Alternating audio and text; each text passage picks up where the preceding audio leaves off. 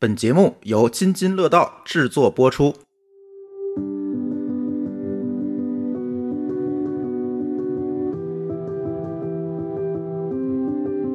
大家好，新的一期津津有味儿，这是我们本期的第二次录制，不介意跟大家暴露我们的无能，因为今天我们要聊到很多无能狂怒的时刻。是嗯，这期呢，可能在某些人看来是略显沉重，因为我们当前面对的这个老龄化社会这个问题是一个避不开的社会问题。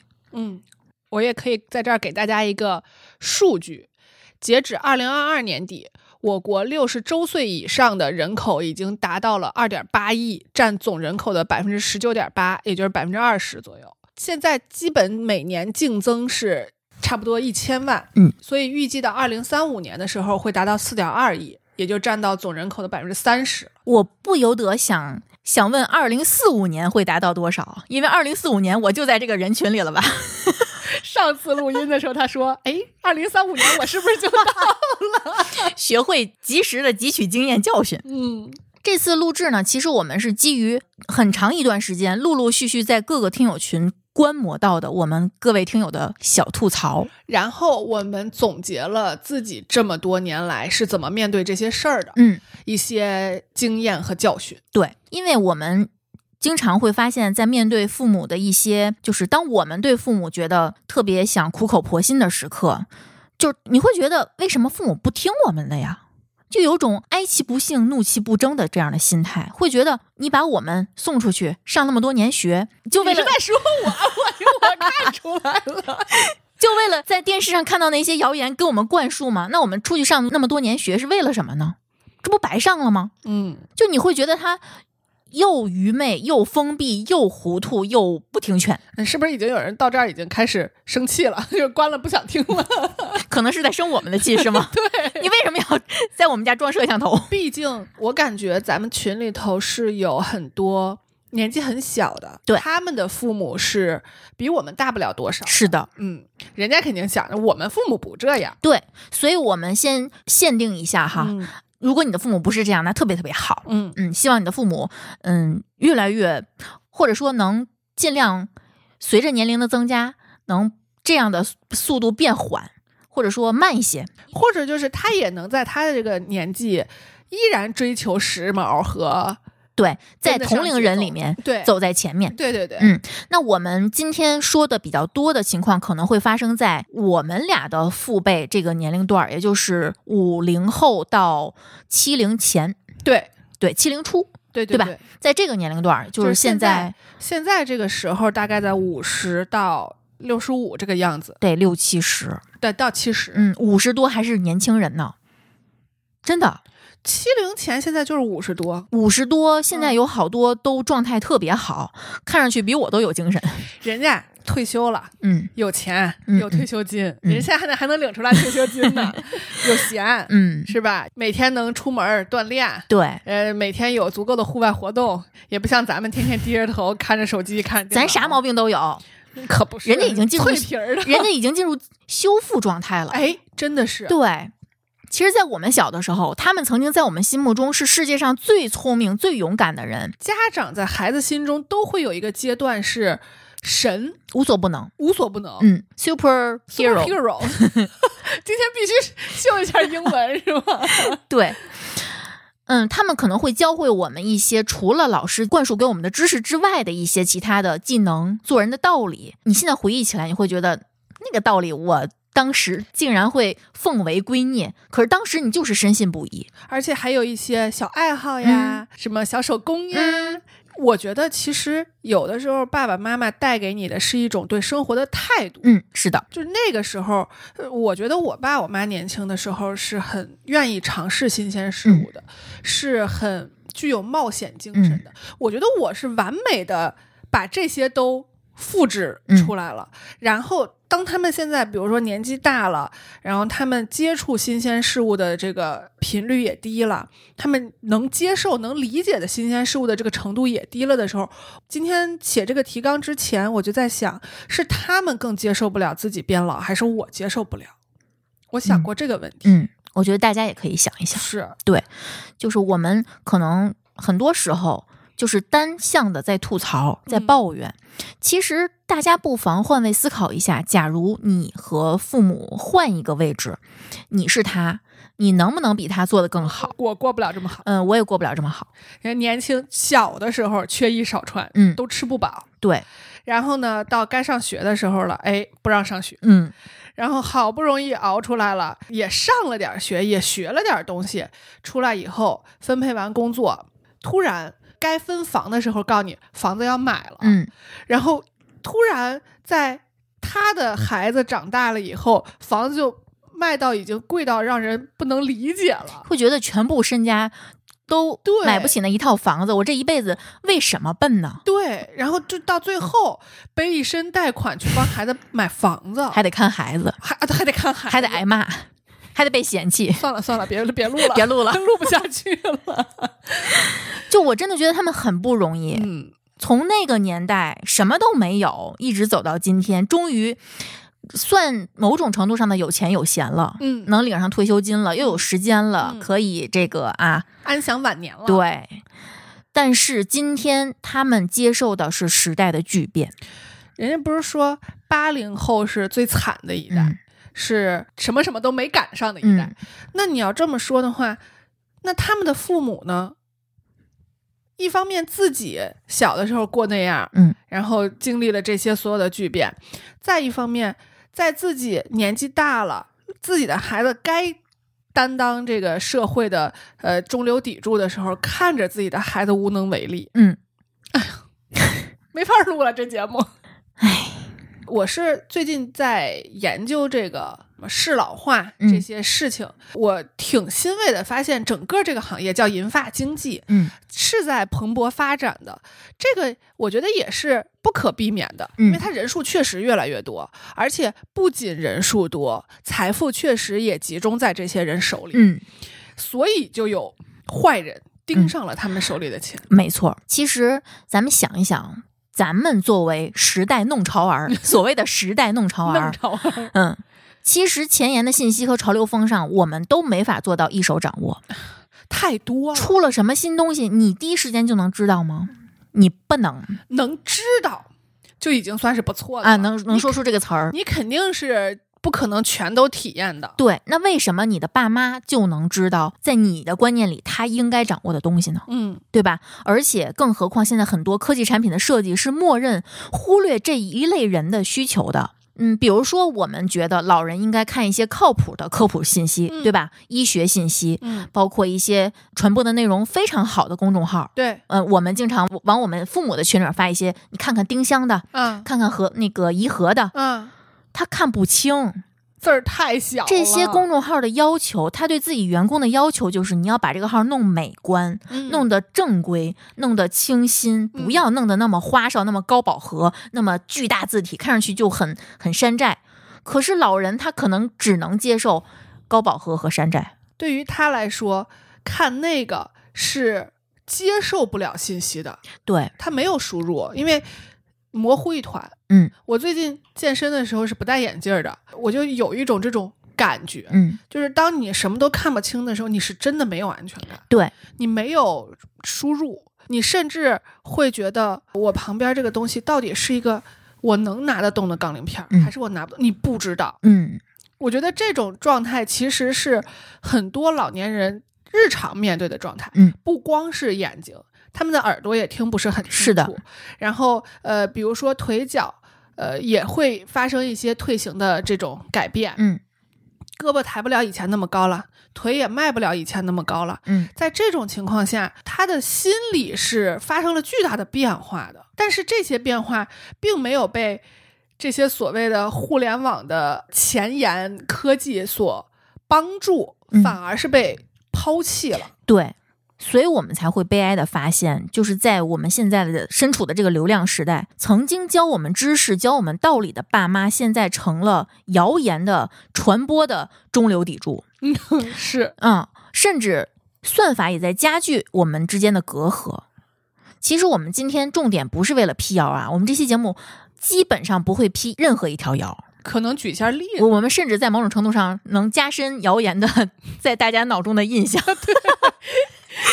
如果我们要是想辟谣，就跟丽丽最早录的是“每逢佳节胖三斤”，还有那个嗯伪科学。啊，伪科学，对，就是如果我们想用这种方法，就是一条一条列举出来，然嗯后去辟谣，一一条我们可能就得录很久，因为我们得列举 各种就咱俩这个尿性，对你知道吗然后第二就是，如果我们把它做成一个系列节目，不夸张的说，日更我们能更好几年。 嗯，对，月更能更好几百年，我们要把这个衣钵传下去，要选传人。 愚公移山是吗？子子孙孙无穷匮也。嗯，我们就是想结合一下我们身边的例子，我们俩自己嗯经历对的事情，我们的观察，然后基于我们两个人一点点有点溢出的同理心和分析能力，嗯给大家聊一聊为什么父母爱转发谣言，嗯为什么父母容易轻信我们之外的人，以及我们能做什么。我觉得最后这条可能是最重要的。嗯，所以我们就开始。嗯哎，这个开门见山开了十分钟呢。我们先说说父母转发最多的内容是哪些，其实是有规律可循的啊。对的，嗯，咱们经常说父母爱转发谣言，那谣言有哪些充分必要条件呢？我觉得谣言首先必须要同时有重要性和模糊性。分开说说。嗯，就是谣言要广泛传播，必须同时具备这两个特征。第一是这个事情非常重要，让他嗯不得不看到，而且看到不得不认为这个东西跟自己有关。哎，第二个就是这个事情对他来说很模糊，我可能就知道，但是你让我往深里讲，我不知道，我必须得点开看看你怎么讲，你怎么告诉我。嗯，很合理。嗯，这就是为什么养生保健是重灾 区。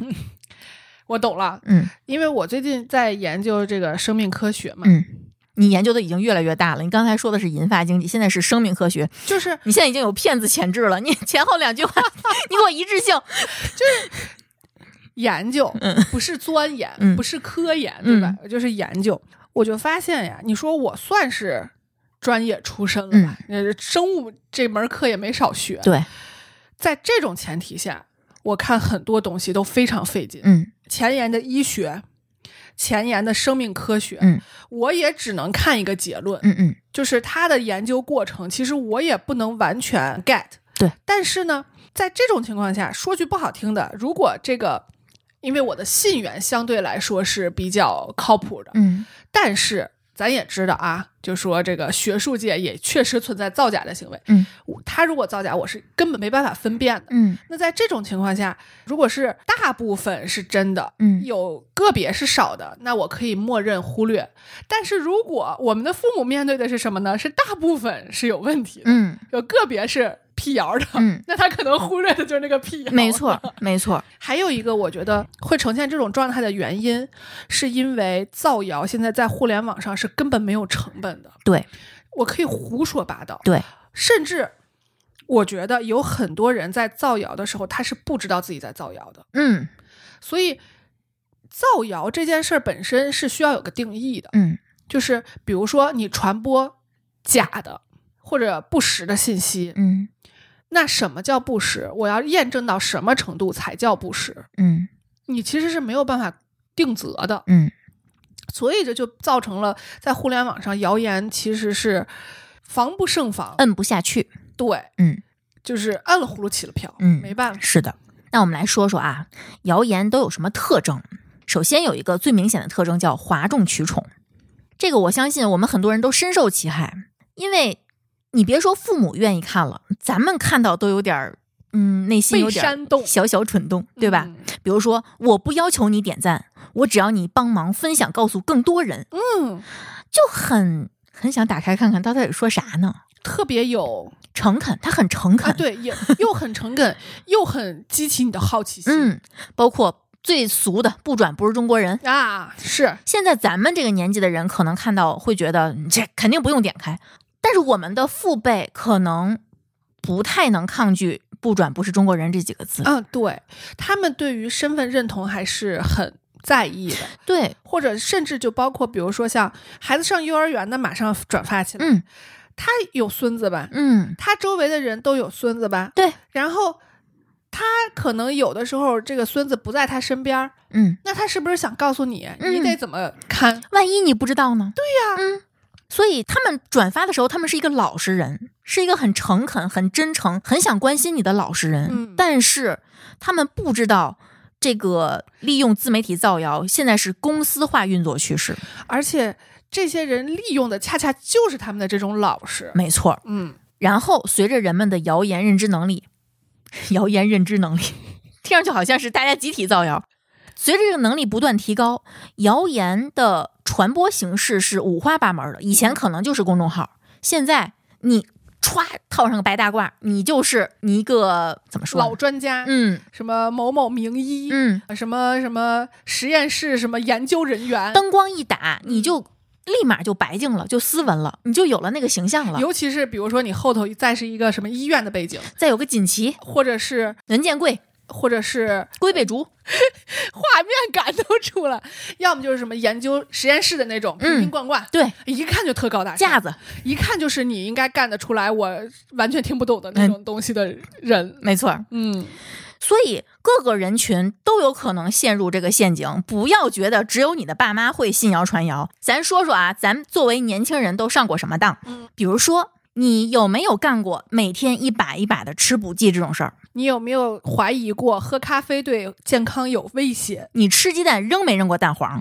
吃鸡肉怕没怕过孩子早熟？你买没买过几百块钱的洗面奶，妄图一站式解决皱纹、色斑、肤色不均？你有没有买过贵到离谱的面膜，把黄金敷在脸上？你买过酵素吗？买过减肥咖啡吗？你用炖肉料泡过脚吗？相信过碱性食物吗？你相信过食物相克吗？相信过千滚水致癌吗？你相信过喝红酒养生吗？买过黑巧克力用来减肥吗？你跟爸妈一起熏过醋预防感冒吗？有没有看到个头很大的草莓，心里就犯嘀咕？吃猪蹄儿的时候有没有妄想过补充胶原蛋白？被蚊子咬的时候，有没有怀疑过自己的血型？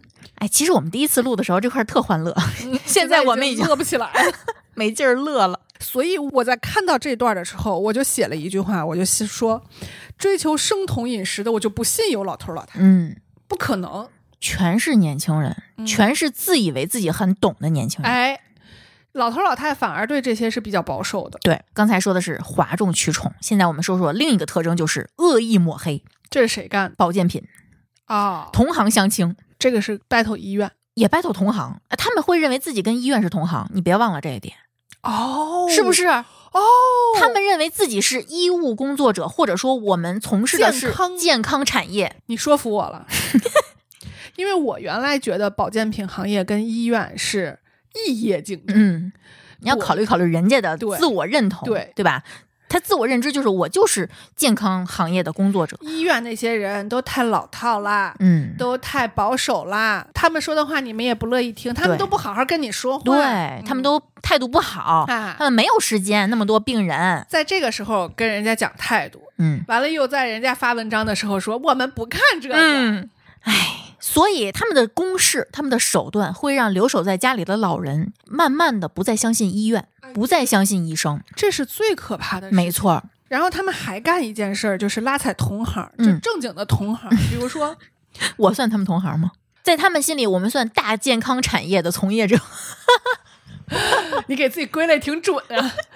就是他们我说的同行，就是比如说我卖褪黑素，你也卖褪黑素，嗯，那我必须得是唠唠，我这个褪黑素比你那个褪黑素好在哪？，对，大爷，您可千万别买他们家，就、哎就这趟房子最那头那家，哎你可千万别去他们家啊。就是他说自己的时候，哎，你看他边界范围都可清晰了，嗯就是我是某某领域、某某地方、某某品类第一名。嗯但人家说别人不好的时候，那可就揪住一点儿点儿小问题，嗯就一竿子打死他们整个这个。嗯，人家是全职传播伪科学，我们是兼职辟谣。人家靠这个挣钱，我们还得花钱辟谣，唉， 太惨了，又录不下去了。然后我们说说谣言内容啊，刚刚说的是特征。嗯这个内容呢，一般是分为两种类型，分别是希望类和恐惧类。也就是说，这个谣言带来的给看的人带来的是这个情感是充满希望，还是加速他的恐惧？那我换一个方式总结，就是制造焦虑和解决焦虑。嗯就是我先跟玄学又一样 了，就是我先给你制造一个恐慌，嗯，因为人呀，他确实是对失去更敏感。对。比如说，我同样是收到一百块钱和失去一百块钱，嗯你收到一百块钱的快乐肯定是不如失去一百块钱的那个悲伤更大的。对，所以在这种情况下，他就先给你一个危机感，嗯或者是一个焦虑感，嗯，然后这个焦虑感会被你自己放大，对，你就觉得哎呦这事儿我过不去了，嗯哎，这个时候递上一个解决方案，如获至宝嗯，救命稻草，就是紧抓不放。他连题目都能写成这种嗯模式，什么什么什么你就完了，嗯，然后哎，但是没关系啊，我这儿有一招解决，嗯没错。再有就是容易出现一些特定词汇，而且不乏非常专业的词，是的，这些词汇大多数会切中这些老人的恐惧和焦虑，就有一种怕什么你送来什么，我先送你这个焦虑，然后我再解决你这个焦虑。打个比方，嗯，中毒我听了我都害怕。致死，瘫痪多年 哎呦我的妈呀！啊。两肺变黑，就类似于这种，会让他们觉得这事儿跟我有关系呀、啊，它哦离我不远呀。是，嗯而且我周围确实有这样的人呢。对，一般来说，这类惊悚标题，来，咱俩对，再来一给遍。大家呈现一下。中央通知：血液垃圾的天敌，以后不吃它，吃亏的就是你。六天内三位名医去世，原因竟然是这个，两大抗癌黄金搭档，越吃越健康，可惜知道的人不多。又死一个。爱吃榴莲的朋友一定注意了，瞬间致命，太恐怖，不行，每我次都你太念恐怖了， 每次你念 我我都觉得特别恐怖。受不了。三伏天儿，如果不做这件事儿，直接减寿十年。最有效的养生方法竟然全部免费，你身边有属龙的吗？就明天。紧急通知竟然是毒白菜，千万别吃了。癌症治疗方案出来了，再晚点开就删了。女人不败家，赚钱给谁花都转给男人看一看。女人不狠，地位不稳，中国所有女人都得学学。 WiFi 的危害，晚上一定要记得关，一定要转给周围的朋友。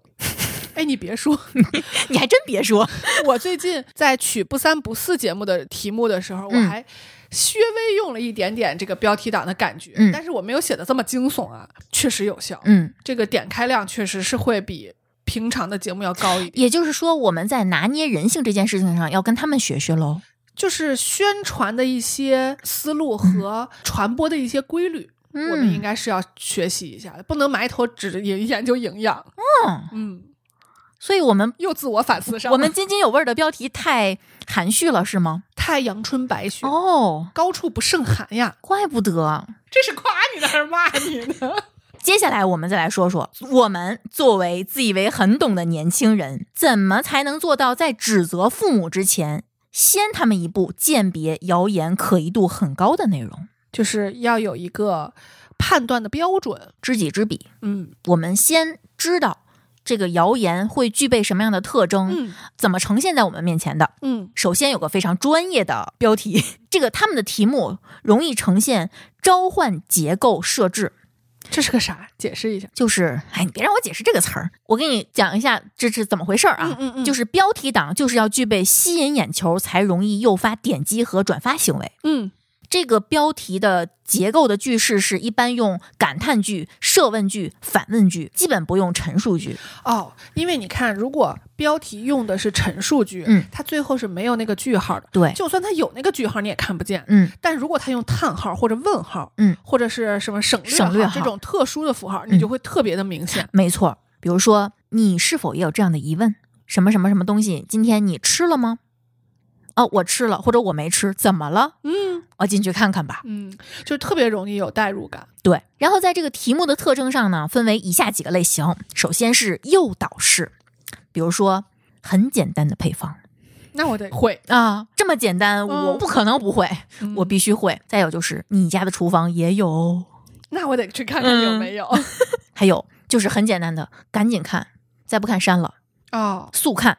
饥饿营销，嗯嗯，我觉得这种就主打一个引发共鸣，嗯。然后就是又很容易操作，就是不妨一试，嗯那种感觉。他是那种很直给的，你来呀，你过来 呀，啊，挠你痒 痒，对。嗯，然后第二种呢，叫强迫性和道德绑架式。哎，这种特别讨厌。嗯，他强迫看到的人必须出于对家人、朋友的关心等各种不同的原因，不得不转发。你看，我们刚录完玄学，嗯，这种就属于让人有一种宁可信其有，不可信其无，或者是好的不灵，坏的灵，强烈的心理暗示。啊，或者就是再不济就是我可不能是什么什么什么样的、嗯，这种心态。他就是抓住了每个人都关心家里人的这个心理特征，嗯，这个包含了非常浓厚的道德绑架意味，嗯，对，就是你不转，你就是不关心家里人，你就不是好人直。接扣一帽子，对，嗯，比如说看完一身冷汗，赶紧告诉家里人。就好像你不告诉，就是你不孝，嗯，你对家里人不好，再比如就是转的都是好人。嗯，没事，我是坏人，嗯，还有就是为了爹妈，为了孩子，你也必须这样干。这个是既害怕又焦虑，嗯，就哎呦，真是拿捏人性了，然后第三种呢叫激励型，这种型呢就是容易采用很多人潜意识里面可能有的英雄主义心理，哦，助人情节，对，就是容易激发人内心的责任感和英雄主义。比如说，可惜知道的人太少，发一次救人无数。这有一种你研究的应该是核弹这个级别的，否则你都不好意思说知道的人太少。嗯人人都吃，却不知道这样吃更灵。 哎，这个是属于你们现在都已经知道了，我能让你们往前再迈半步。，对，还有这个一定要发到你的朋友圈，大家都会感激你。谁不想让别人感激呢？嗯，这种拿捏的是那种，哎，试试又没坏处，嗯万一有用呢？对，啊，大家也容易被这种心理绑架，但大家不知道的就是。这些信息的发布者博的就是，只要一个足够广，嗯传播的足够广，一人试一次，我就赚回本了。没错，你可能觉得我就不点，或者我就点一次，能有什么对，影响？不是的，这嗯是个很庞大的数字。是的，刚才我们说了这个题目的结构可能会是什么样的，然后我们说说这个内容，大多数是与他们的日常生活、日常生活密切相关。就比如说他们呃自己或者是身边的人经历过的一些呃常见病，对，而且一定是常见病。对，就是什么高血压、心脏病啦，嗯什么心梗、脑梗啦，嗯呃或者是老年人大部分普遍都比较常见的老花眼呀、耳背呀、什么便秘呀、嗯这些问题。对，但是你说咱们。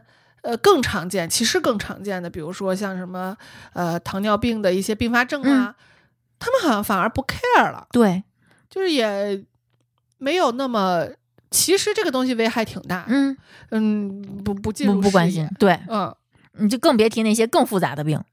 其实发病率未必不低未必不高，啊，这脑子是不好 使。走不进他们的视野。对，嗯，或者就说这个名字可能记不住，哎 哎，对，就是这个名字特别奇怪的病呀，有两个命运，嗯一个就是真的记不住，然后慢慢就被淡忘了。嗯，还有一个就是因为它太奇怪了，所以大家都去努力记住 它，反而就是有很多罕见病就是这样，就是反而大家都认都知道了，没错。也挺神奇的。嗯，一个是疾病，再有就是吃的啊，日常的食品。中国人对食物是寄托了一些不切实际的愿望的。最常见的鸡蛋、嗯开水、嗯，剩菜、激素哎，这都不能提，这都啊，不不提不能提啊，吃什么绿豆能养生，嗯一天吃一斤生吃茄子啊，能治各种病，啊，嗯，熏醋，嗯，又杀菌又杀病毒喝白酒，啊。那个配生海鲜，嗯嗯，杀 菌的，嗯，鼻子插葱我都插不进 去。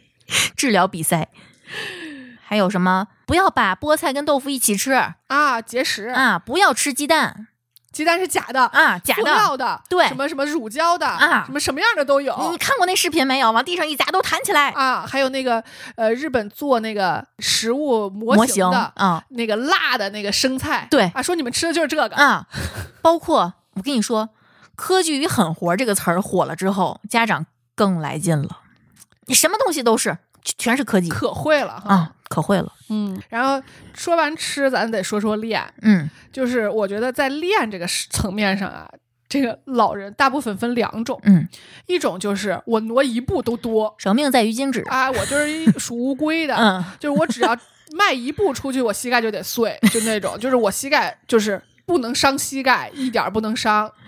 还有一种就是，我只要坐下就是对我的这个身体的不尊重，我嗯一定要什么日行什么万步，家里就不能有床，不能有椅 子，沙不发能全扔了歇，着，不能歇着。嗯然后什么呃，每天什么饭后百步走能活九十九嗯，都是这个。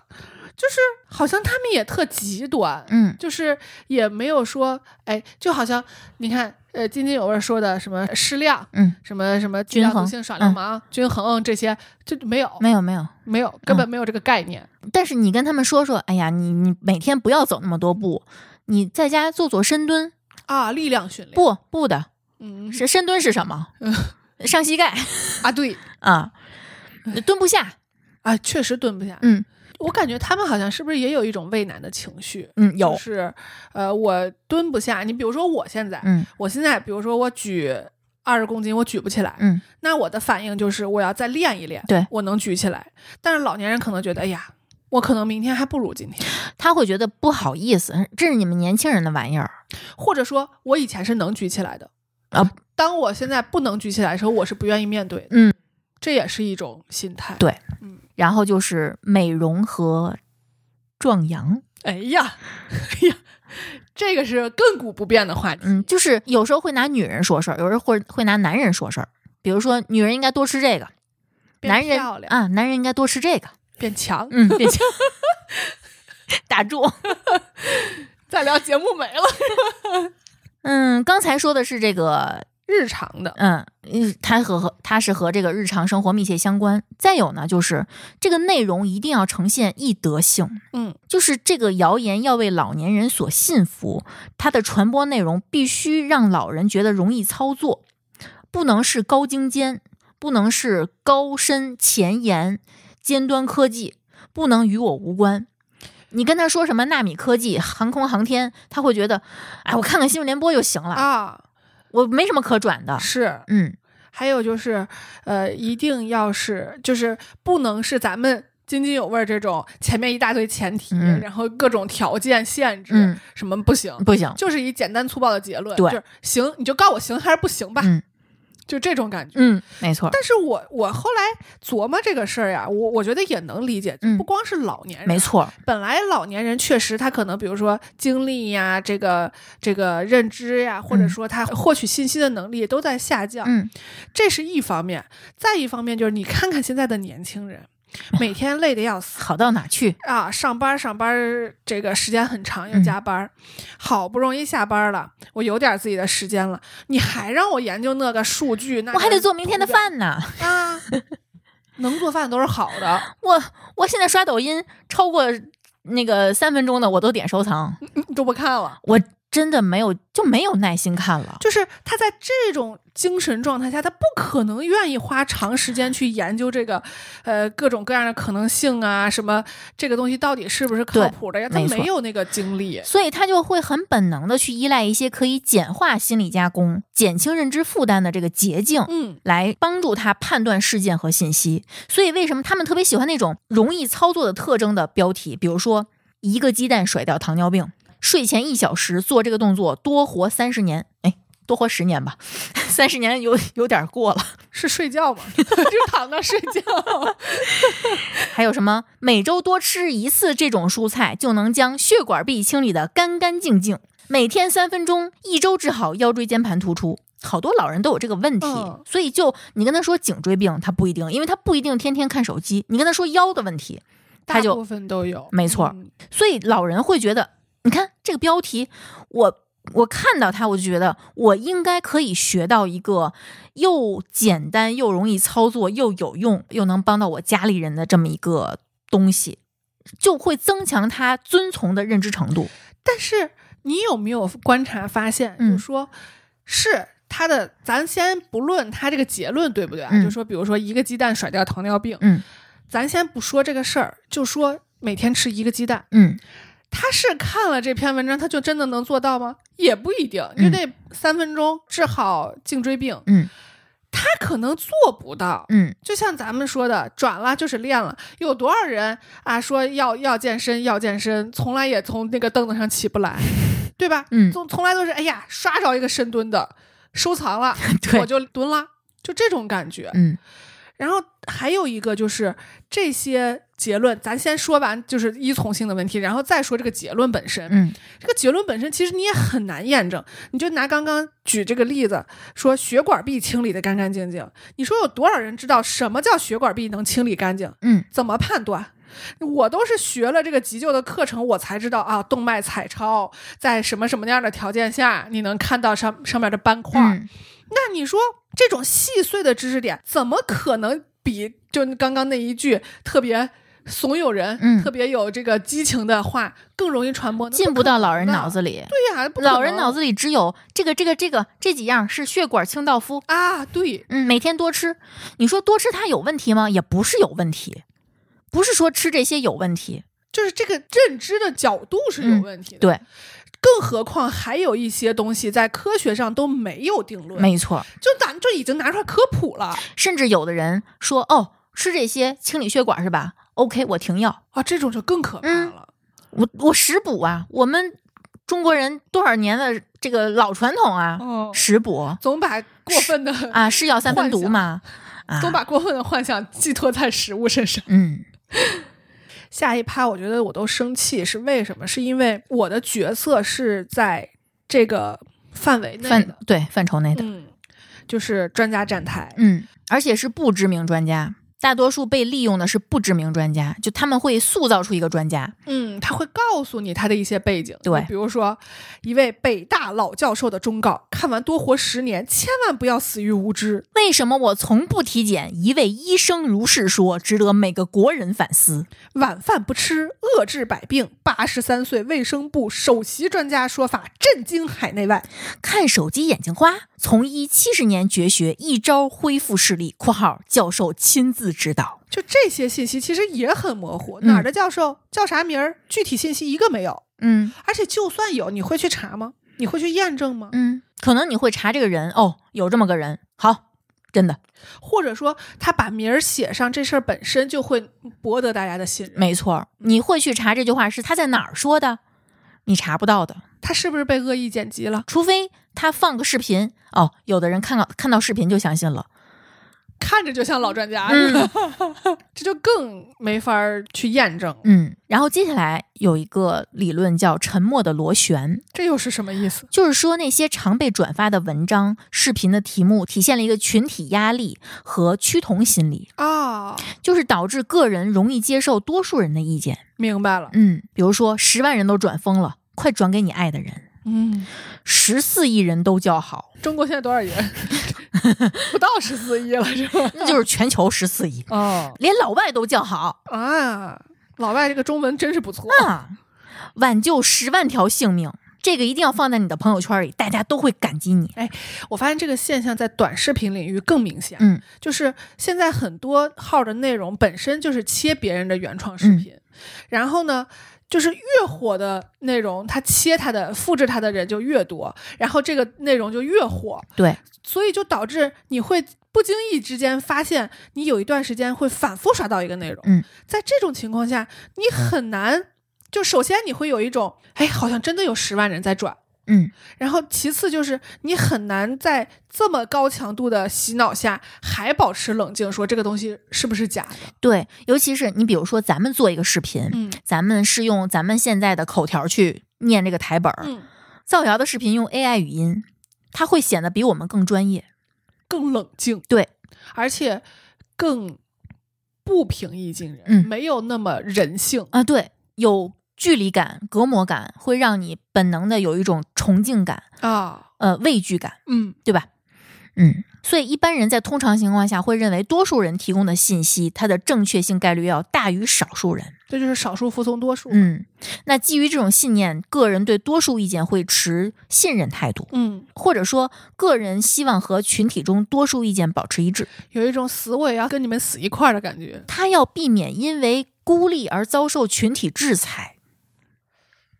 甚至我觉得都不一定是孤立，嗯因为那个大群体不一定会对他有什么可能是自己扛不住了，对，嗯就是你哪怕安安静静的躲在那个角落里头，其实这都是一个挺难的事儿。没错儿，然后呃再下一个就是，这也是我其实生活中会经常遇到，嗯，因为我接触的信源，大部分我先解释一下信源，就是信息的来源啊，就是我接触的信源，大部分都是相对来说比较专业的信源，就是可信度还相对比较高。但是现在我觉得这个事儿是从微信公众号开始的。对，就是以前好像没有，以前媒体还是一个比较大多数什么搜狐新闻、嗯，新浪还新是还是闻比较官方的一对个说法的。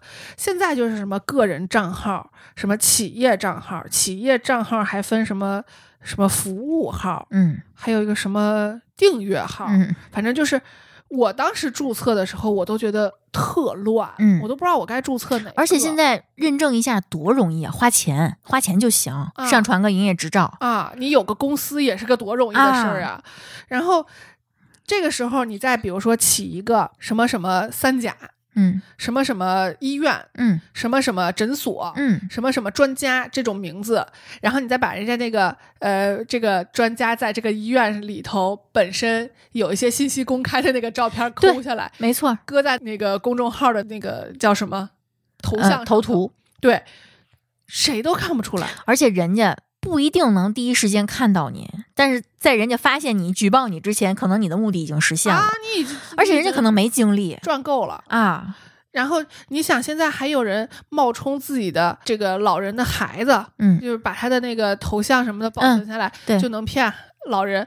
他连你儿子都能冒充，他冒充一个医生，你又不认 识对，这不是很容易的一件事情吗？没错儿，就是新闻的权威度被消解的已经，我们已经就想辨析出一个靠谱的源头，已经太难了。嗯，而且其实现在我觉得啊，这种现象其实倒逼那些呃真正权威的机构，比如说医院呀，比如说研究所呀、大嗯学呀、这种专家和医生真的出来去做一些内容。嗯，但是这也有问题，就是他们虽然做的内容很靠谱，嗯一很枯燥。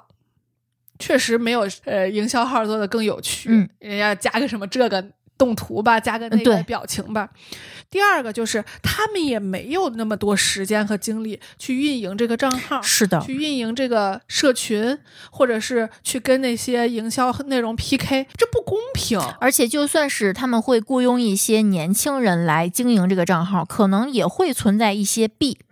嗯这个弊就导致可能他们的初心是得不到落实的。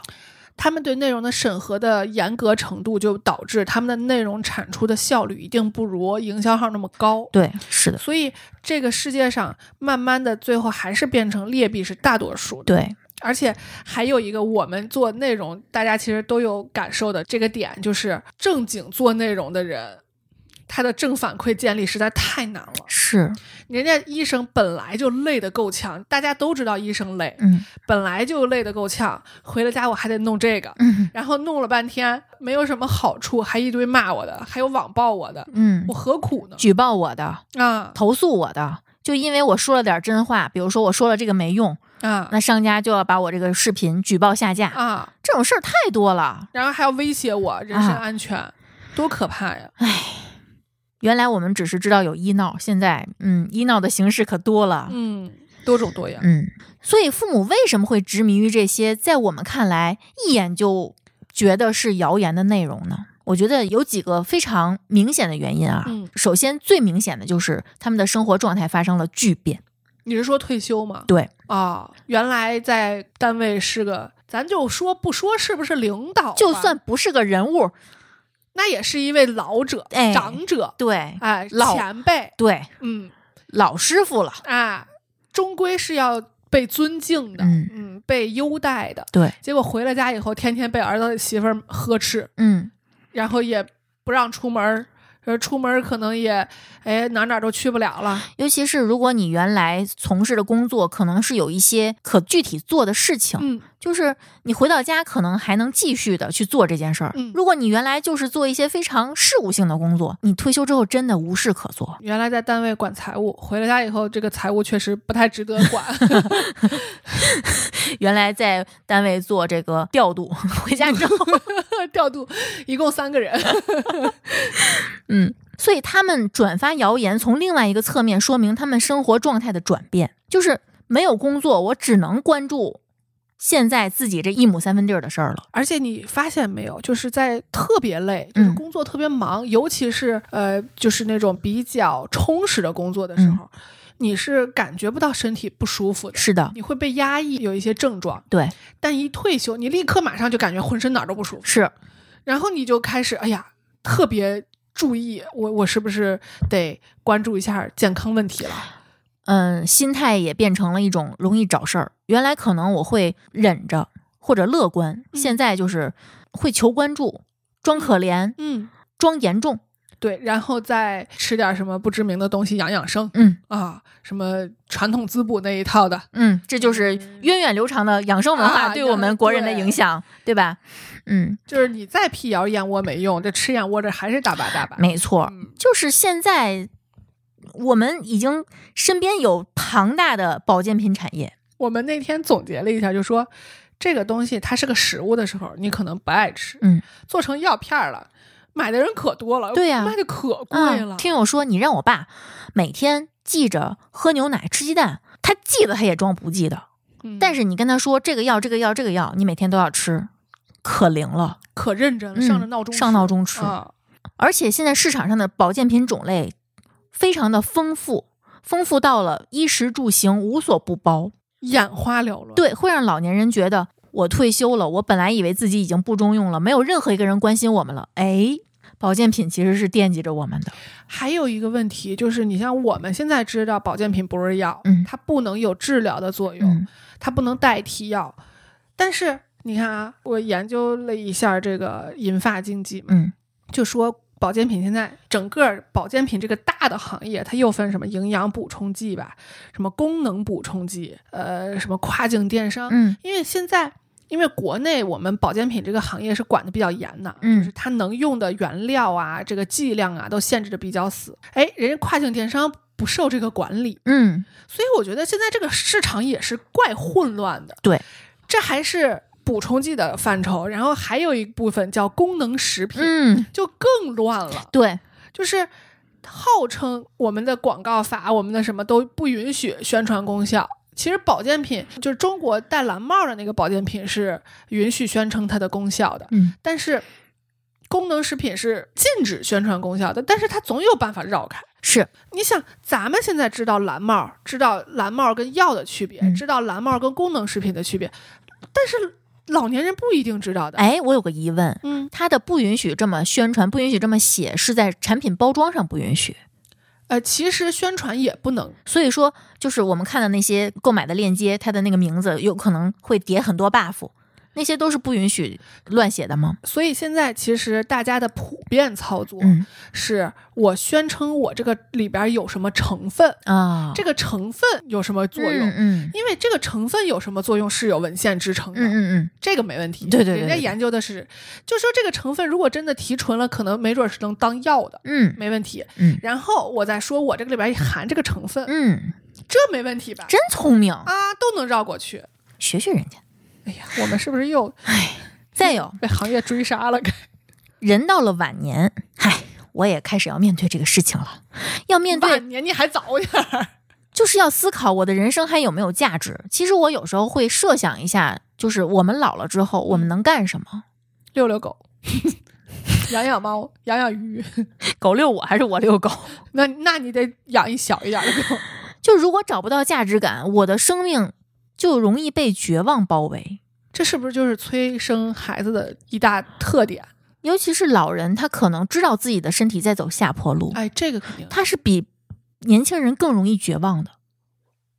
崩溃。嗯，那个时候他会觉得所有人都不需要我，单位也早就不需要我了，嗯孩子也不需要我，对我没耐心，孙辈他们也不让我带。嗯，是老哥们儿、老姐们儿，人家交际圈子大着呢。状况也不一样。对，嗯，越说越悲观，又没有办法在工作中获得稳定的价值感，只能转向健康方面去获得一些自我满足、自我安慰。和关注。对，嗯，证明自己的能力吧，证明我还能健康，我还有用，我能不让你们操心。我能发现一些你们不知道的东西。对，没准儿我的发现还能让我的孩子更健康。哎你看，你们平时忙工作，你们都不注意这些的。对，确实脆皮儿了。啊。你看我们在外面，我们经常听讲座，嗯，人家讲的可好呢，你对不知道吧？对你拿资料回去学一学去，对，各种专家什么的。 我好像很懂的样 子。再有就是他们的内心孤独，会渴望跟外界建立联系。 这个确实是，嗯以前不管怎样，你就说刚刚咱们举过的，不管你是领导还是嗯前辈，对你在单位都是被簇拥着的，嗯嗯至少你办公室不可能就你一个人吧？嗯你中午是吃饭有人前呼后拥的，大家一块儿去的吧？嗯，现在在家，有的时候老头儿老太太还分开吃呢，吃啊，分开吃，可能口味不一样的，嗯可能这个作息不一样的，对，还有的是说老头儿出去那个买菜了，老太太老太太出去跳舞了，嗯他可能这个日程也有一些冲 突，对吧？那这可不就是你自己一个人？你刚才描述的这个生活好精彩啊！这种人可能不太有这个问题，是吗？嗯，就是他们通过朋友圈转发这些在你看来有的没的这些东西，其实我觉得是一种用我去关注你来求你关注我， 啊，人都是用自己想让别人对自己的方式去对别人有点类似于小孩儿人来疯。啊，是我们这么说可能不太礼貌，但其实本质上这个行为的含底义层逻辑是一一样的的。。对嗯，我闹腾闹腾你就注意到我了。而且不管你是正面的还是负面的，你至少是有反应的。对，嗯，然后这些精神世界比较空虚的啊部分啊，不是所有，包括主观幸福感比较低的这些老年人，那。我多发发健康的养生的信息，多发发鸡汤文，这些能让我成为我的朋友圈的社交资本。对，嗯可以是个谈资。那不然我发什么天气 嘛，啊？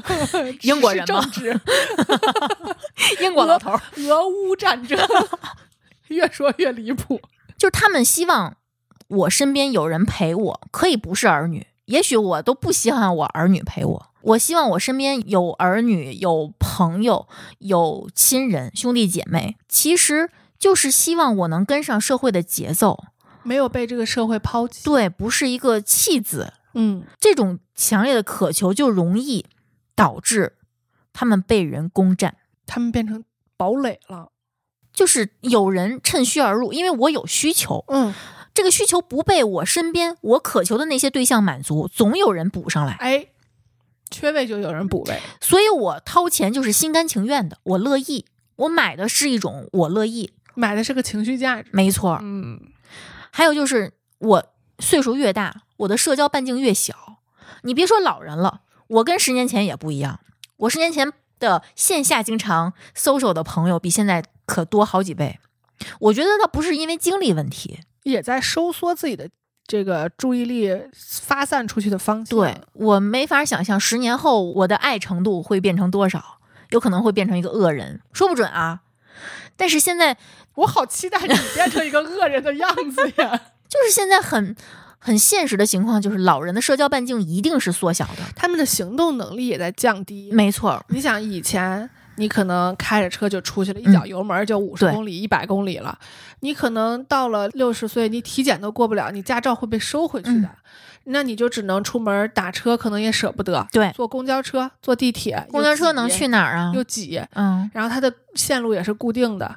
然后你出去平常一一起买菜，一起其实咱们现在也是，你一起出去玩的也就那么几个人，是，是吧？平常聊天的也就那么几个人。嗯，那越是这样，尤其他们那一辈儿还都有，大部分都有兄弟姐妹。嗯如果父母在的，可能兄弟姐妹之间走动走动还少一点。对，如果要是父母都不在了的，那兄弟姐妹就是最亲的人呀。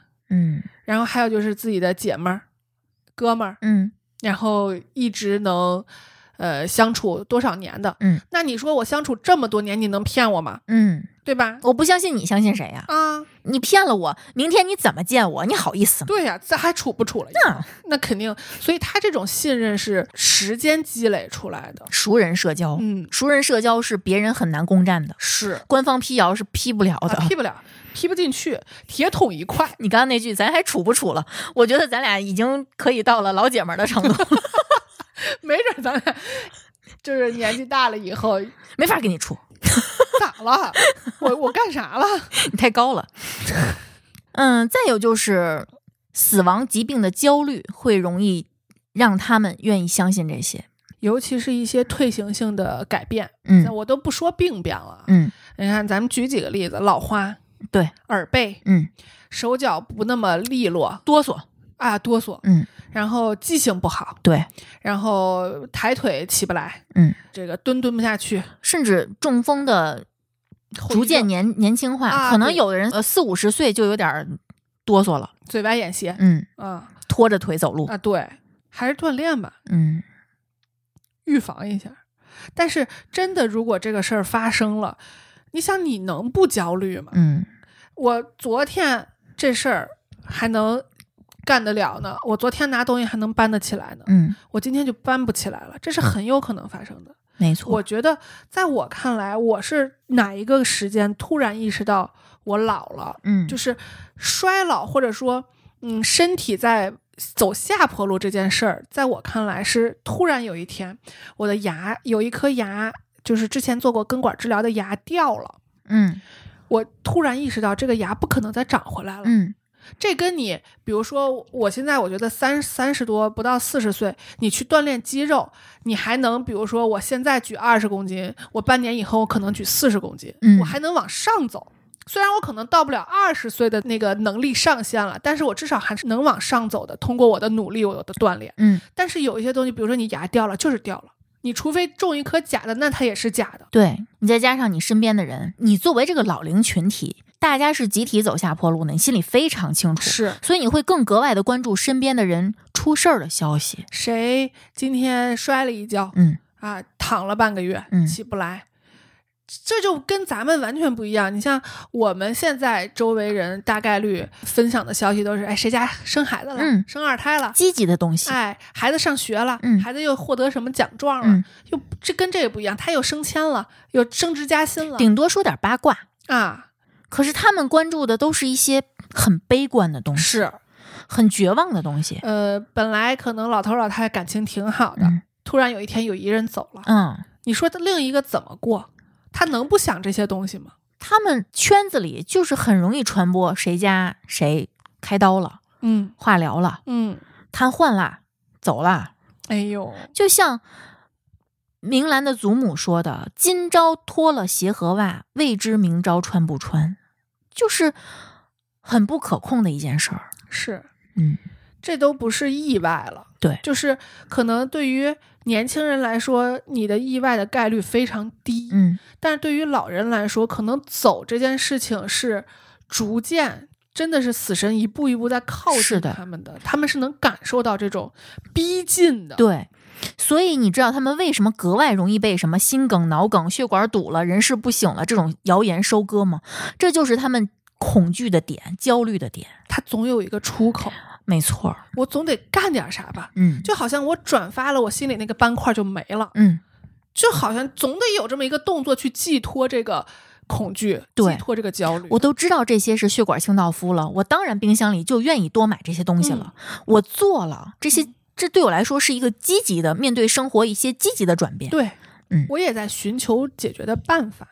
再有就是新媒体素养的欠缺，就是我们的父母这代人成长的年代，他的媒体环境跟现在我们面对这个媒体环境是差异非常大的。我觉得连媒体的定义都变了，嗯，现在我们都知道，人人都可以去生产新闻，生产信息吧，生这产不能叫 好好好信息了生产信息，呃嗯而且不需要审核。或者那个审核流于表面，对，就嗯顶多就是你是不是违规？有一些敏感词、嗯啊也都是那种一刀切的。对啊就是他们，你想他们年轻的时候看的都是什么报纸？嗯新闻与报纸摘要，嗯，什么《求是》，对，什么什么《 《光明日报》《工人日报》金晚报》，人对民吧？啊日报》啊，那是你如果能在上头发一篇文章，你就别说谣言了，嗯你有一错字儿，你都能给你扣的工资不剩的那嗯种。，这可叫官媒。对。然后，如果我有幸嗯能在上头发一篇文章，我可不得各种审核我自己的那个文章。是，老人根本就没有适应好这种媒体环境的变化。是所以他还会本能的相信媒体传达出来的信息。对他们会相信这种权威性，嗯并且就是笃信，是到笃信的程度，对深信不疑。他会默认有网络平台产生的信息是经过审核之后，而且是严格的审核，是他们经历过的那种审核是发出来的。是而且由于他们对我们现在流行的常用的新媒体平台的不熟悉，他不具备对信息进行甄别的能力。所以在一定程度上会增加他们成为造谣传谣的帮凶。你更别说有人专门就作恶，对，那就更拦不住了。是的。还有一个就是人容易对近处的人忽略，对远处的人崇拜，外来的和尚好念经呗。嗯，抱有幻想，还是我觉得他们之前的时代嗯是一个相对来说人和人之间是默认可以互相信任，嗯但是这个状态被现在的市场环境击碎了。嗯，但是他们并不接受这个被击碎的现实，对，还是想嗯沉浸在，就是你是想待在自己的舒适区的。我觉得这个事儿本来没有任何问题，嗯但是你的舒适区已经不在了，嗯这就是他们现在面临的现状。对。还有就是，越是我身边熟悉的人，尤其是我的小辈儿，那对我来说，我信你其实是就是在推翻我自己的权威感。我不可能在你面前承认你是对的，我是错的。我从小看着你撒尿和泥儿，我见过你最不堪的样子，你一撅屁股我就知道你那什么。你让我现在听你的训诫，嗯不可能。能，对，尤其是要面子呀。尤其是很多小辈儿还不太会沟通。对，不会沟通是啊常态。对，会，我不知道为什么大家好像对父母很容易不耐烦。我觉得有没有一种一些原因，嗯是因为父母在当时教育我们的时候就没有教会我们怎么沟通。同时，可能这些人或者说我们会认为父母不会离开我们。啊，有安全感。嗯，就是这种沟通的技巧其实是需要训练的。嗯然后呢，父母在小的时候对我们的那种控制，嗯会让我们有逆反，会让我们在我们认为我们已经强大了的时候，反过来想要抢夺这个控制权。嗯，这些其实都是，嗯，我觉得造成沟通不畅的一个原因。对。嗯，所以我们能为父母做什么呢？哎呀，终于讲到重这点是了。重点。嗯，首先我觉得最重要的是，我们先要一起，而不是我们告诫父母，你们要知道辟谣不容易，我们要一起认识到这是这是一件很不容易的事儿。我们要承认，对，呃，我们也面临这样的问题和对风险。嗯，我之前看到过一个人举的例子，嗯就这个人就是一个科普博主，嗯他举了一个例子，他说，那对于我们来说。艾灸是不能治高血压的，我们心里都非常清楚。嗯，可是这样的新闻，为什么父母就容易接受？为什么父母就相信艾灸是能治高血压这种病的？你把这个问题抛给审核人员，嗯，他们有什么能力去做判断呢？可能他在审核的时候正在做艾灸，啊，这是有可能的，是不是？他能做的只是去看看我这个视频字幕有没有违反广告法，嗯？有没有出现最第一嗯嗯，啊，然后看看这个账号有没有资质去发布这些信息，或者有没有一些敏感词、违规词，嗯，就这样了。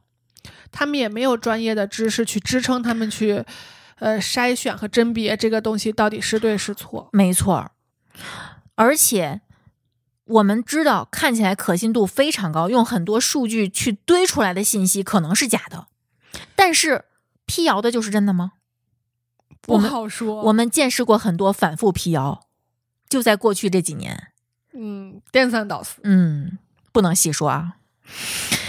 还有就是，我们觉得指望呃审核人员精准辟谣肯定不现实，嗯，但是如果把这个权限放给他们，我觉得反而是一件很危险的事儿。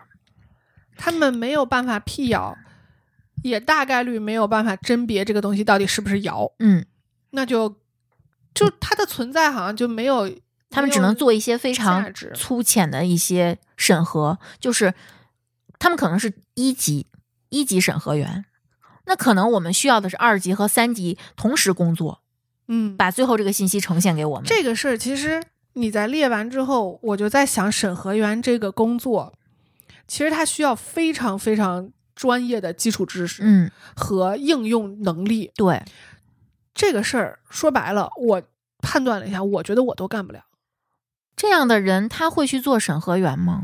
嗯对他只能兼职，那兼职就不能保证精力对和用心。对，嗯，很难，太难了。我们说我们做播客是兼职，其实已经是半全职了。反正用真了兼很职的多，话，这用了很多很多精力。嗯，嗯还有我希望大家记住一件事儿：说到不一定做到，嗯很多道理我们都懂，我们也希望父母懂，可是我们觉得你不要教育父母，或者说我们不要教育自己沦为道理的奴隶。就是为了怎么着而怎么着。，对嗯，我们嗯说到做不到，偶尔做不到，是我们拥有真实的人性的体现，啊，对，一丝不苟的只有机器，对呀啊机器也有 bug 呀，是算法，就是极致的理性是算法能实现的，不是人性能实现的。我就记得你当时说，呃，你去做，你这几年嗯，做方案，慢慢的一个改变，就是一开始你会很严格，严格嗯，禁止不许，或者说，而且在客户跟你反馈的时候，你会说，对呀、就是得这样，你才能保证效果呀嗯。头两年就是这么的天真幼稚。嗯，但是越来越到后面，我们都会说，呃，身体健康是健康，你嗯情绪健康也是健康。尊重人性，对，而不是放纵。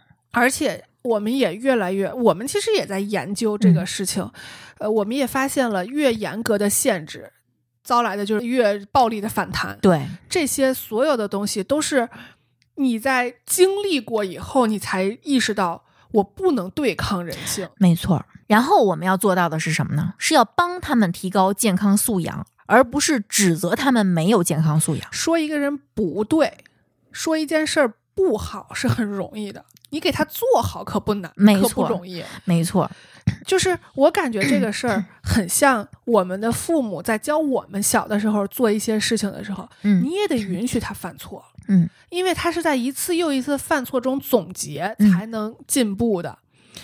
然后他们当时看着我们去怎么去写作业，他们不懂吗？他们不会吗？他们为什么要陪着你呀、为什么要一次一次给你讲这个题呀、不就是陪着你一起再去把这个知识重学一遍吗？嗯，那你现在呢？你不也应该这么陪着他们再把这个东西学一遍吗？对，而不是说啊，这个你都不懂，这个你都不会，就嘲笑你当年怎么教我挖的？苦啊。还有就是，我觉得大家可以，你不要老说父母看的不靠谱，嗯你给他们推荐靠谱的呀。嗯，你虽然他们最开始可能不接受，哎呀，这这号儿，哎呀，行行，我知道了，我关注。但是次数长了，你不但要让他们关注，你还要经常把这个号发的这个跟他们有关的信息发到家人群里。时间久了，次数多了，他们会形成最起码的记忆。也是要泡着，比如浸泡着对他，们比如说我姑姑们现在会经常在我们的群里面转发丁香的号，嗯，这是一个非常大的进步。我我每次看到这个来自丁香医生，我都会觉得，嗯、鼓掌，很欣慰。嗯，这绝对是一个好的开始，就是这个你之前的种的这个种子已经开始开花结果了。没错儿。我还想说一个，就是我们不要只看到老人的一些动作，嗯，其实更应该关注他背后的真实的需求。嗯，就这个事儿，我觉得可以，嗯，举一个例子，就是我爸爸其实戒烟挺长时间的，嗯，但是突然有一年我就是他。是被他姥姥照顾大的，他、嗯他姥姥去世的时候，他突然有一天就开始重新抽上烟。嗯那这个事儿呢，通过我的观察，我觉得可能他是需要去宣泄一些情绪，嗯或者是寄托一些哀思。这个东西他可能不容易宣之于口，嗯。那这个时候，可能对于我来说，我挖掘到这个信息了，我也观察到他没有说抽得很凶，嗯一包一包的抽这种情况。那在这个情况下，一我可能会默许他这种不那么伤害身体的行为存嗯在。嗯嗯，那每个人的情绪都得有出口嘛。对。再一个就是，我可能会提供他一些替代的选择，对，比如说给你呃买点吃的呀，嗑点瓜子儿，啊吃点坚果呀，嗯那种特别不好抠开的夏威夷果呀什么之类的，我给你蘸上，我觉得你应该给他买好嗑开 的。这就不吃了。是吧 对呀 对我就感觉。就是你在挖掘他的需求的时候，你要拿出你在工作中的对待甲方的嗯，那种专业和耐心。对，因为说实话，我的感觉就是，行业里头绝大多数甲方是不知道自己的需求，嗯他只知道有一个模糊的那个概念，嗯就比如说父母有一个非常。虚的概念就是我想健康的、嗯长寿的活着，嗯这个事儿是不落地的，嗯嗯你得给它落地。对，就是你要挖掘，你到底是你是现在想吃好嚼烂的呢，还是你今天想出门晒晒太阳呢？嗯你得给他挖掘这个需求呀。嗯，或者说在你心中，你觉得健康的晚年生活是什么样的呢？对，你们要沟通，对要去聊。就是我想知道，怎么才能呈现出最后你想要的健康的样子，我才知道我该怎么做呀。咱们是要达到目的，嗯，而不是说呃天天喊喊口号就过去对了。，嗯没错。还有就是，咱要善用你你老说微信公众号会出这些谣言，嗯，微信公众号官方平台也有辟谣工具啊。你用这呢？个我都不知道。有个小程序叫微信辟谣助手，我开始以为这小程序已经没人用了，我就点去看了 看。官方的好像结果都不太好嗯呃对，我就是怕这个已经不能用了，我就点去看了看，是最新的。啊，还在一直不停的对更新。咱们要点进去，咱们引导着父母，让他自己真正进去看一眼，嗯看看有哪些文章是谣言，嗯，看看他看没看过，你看这些眼不眼熟？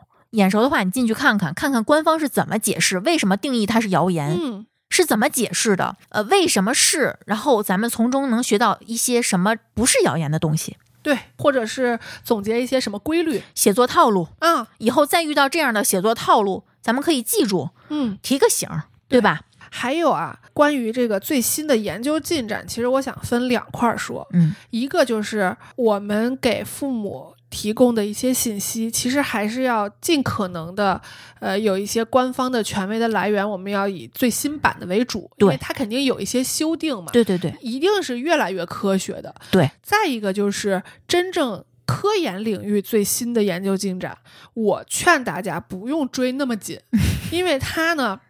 它如果只是停留在科研层面，一，它可能比如说因果呀什么之类的研究的并不是很透彻；嗯二就是它数据不够多，嗯嗯它，不足以代表这个东西是安全的。对，所以在这种情况下，嗯、挺身当小白鼠的这个，我觉得感觉跟科技领域的这个小白鼠还不一样。嗯嗯，比如说 Vision Pro 出来了，嗯我去试一试，它可能大概率对你没有什么伤害，顶多就花点钱。对，但是。健康领域的，你比如说像什么 NMN 呐、什么什么褪黑素了、伽马尼丁酸了这种东西，嗯万一成瘾呢？万一成瘾呢？万一有什么副作用呢？嗯你现在不知道呢。吃眼糖醇现在不是也爆爆出来，有可能会有嗯风险吗？对啊，这种东西都得需要大量的呃实验数据去证明的。接受时间检验。对，嗯，所以就是关于最新观点这块儿，我觉得大家还是要分开去看的。对，然后我们说一个雷区啊，嗯重灾区叫电视购物，现在还有呢，可多台了。都已经成规模了。现在是不是电视台只剩这个？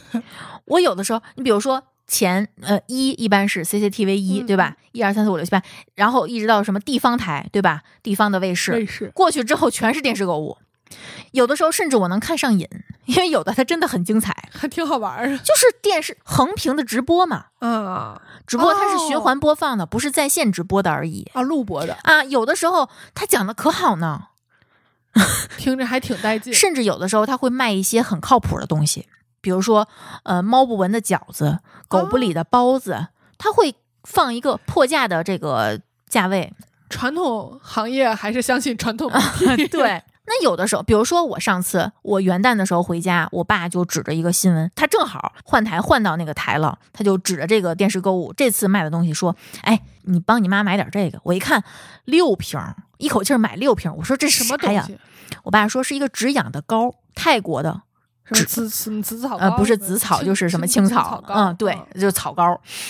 草药对，然后我就搜了搜，我爸跟我说的原话是：“你上淘宝看看，啊。看看淘宝卖什么价格。”哎，他还知道比价，对我当时就觉得，哎，这老头儿觉悟不错老头啊儿可。以啊。行，我心甘情愿掏出手机来比价，发现价格差不多，但是淘宝可以只买一件儿。那就好很多我啊。正要下单，我就问啥事儿，谁痒啊？他说你妈耳朵痒痒，耳道里面痒痒。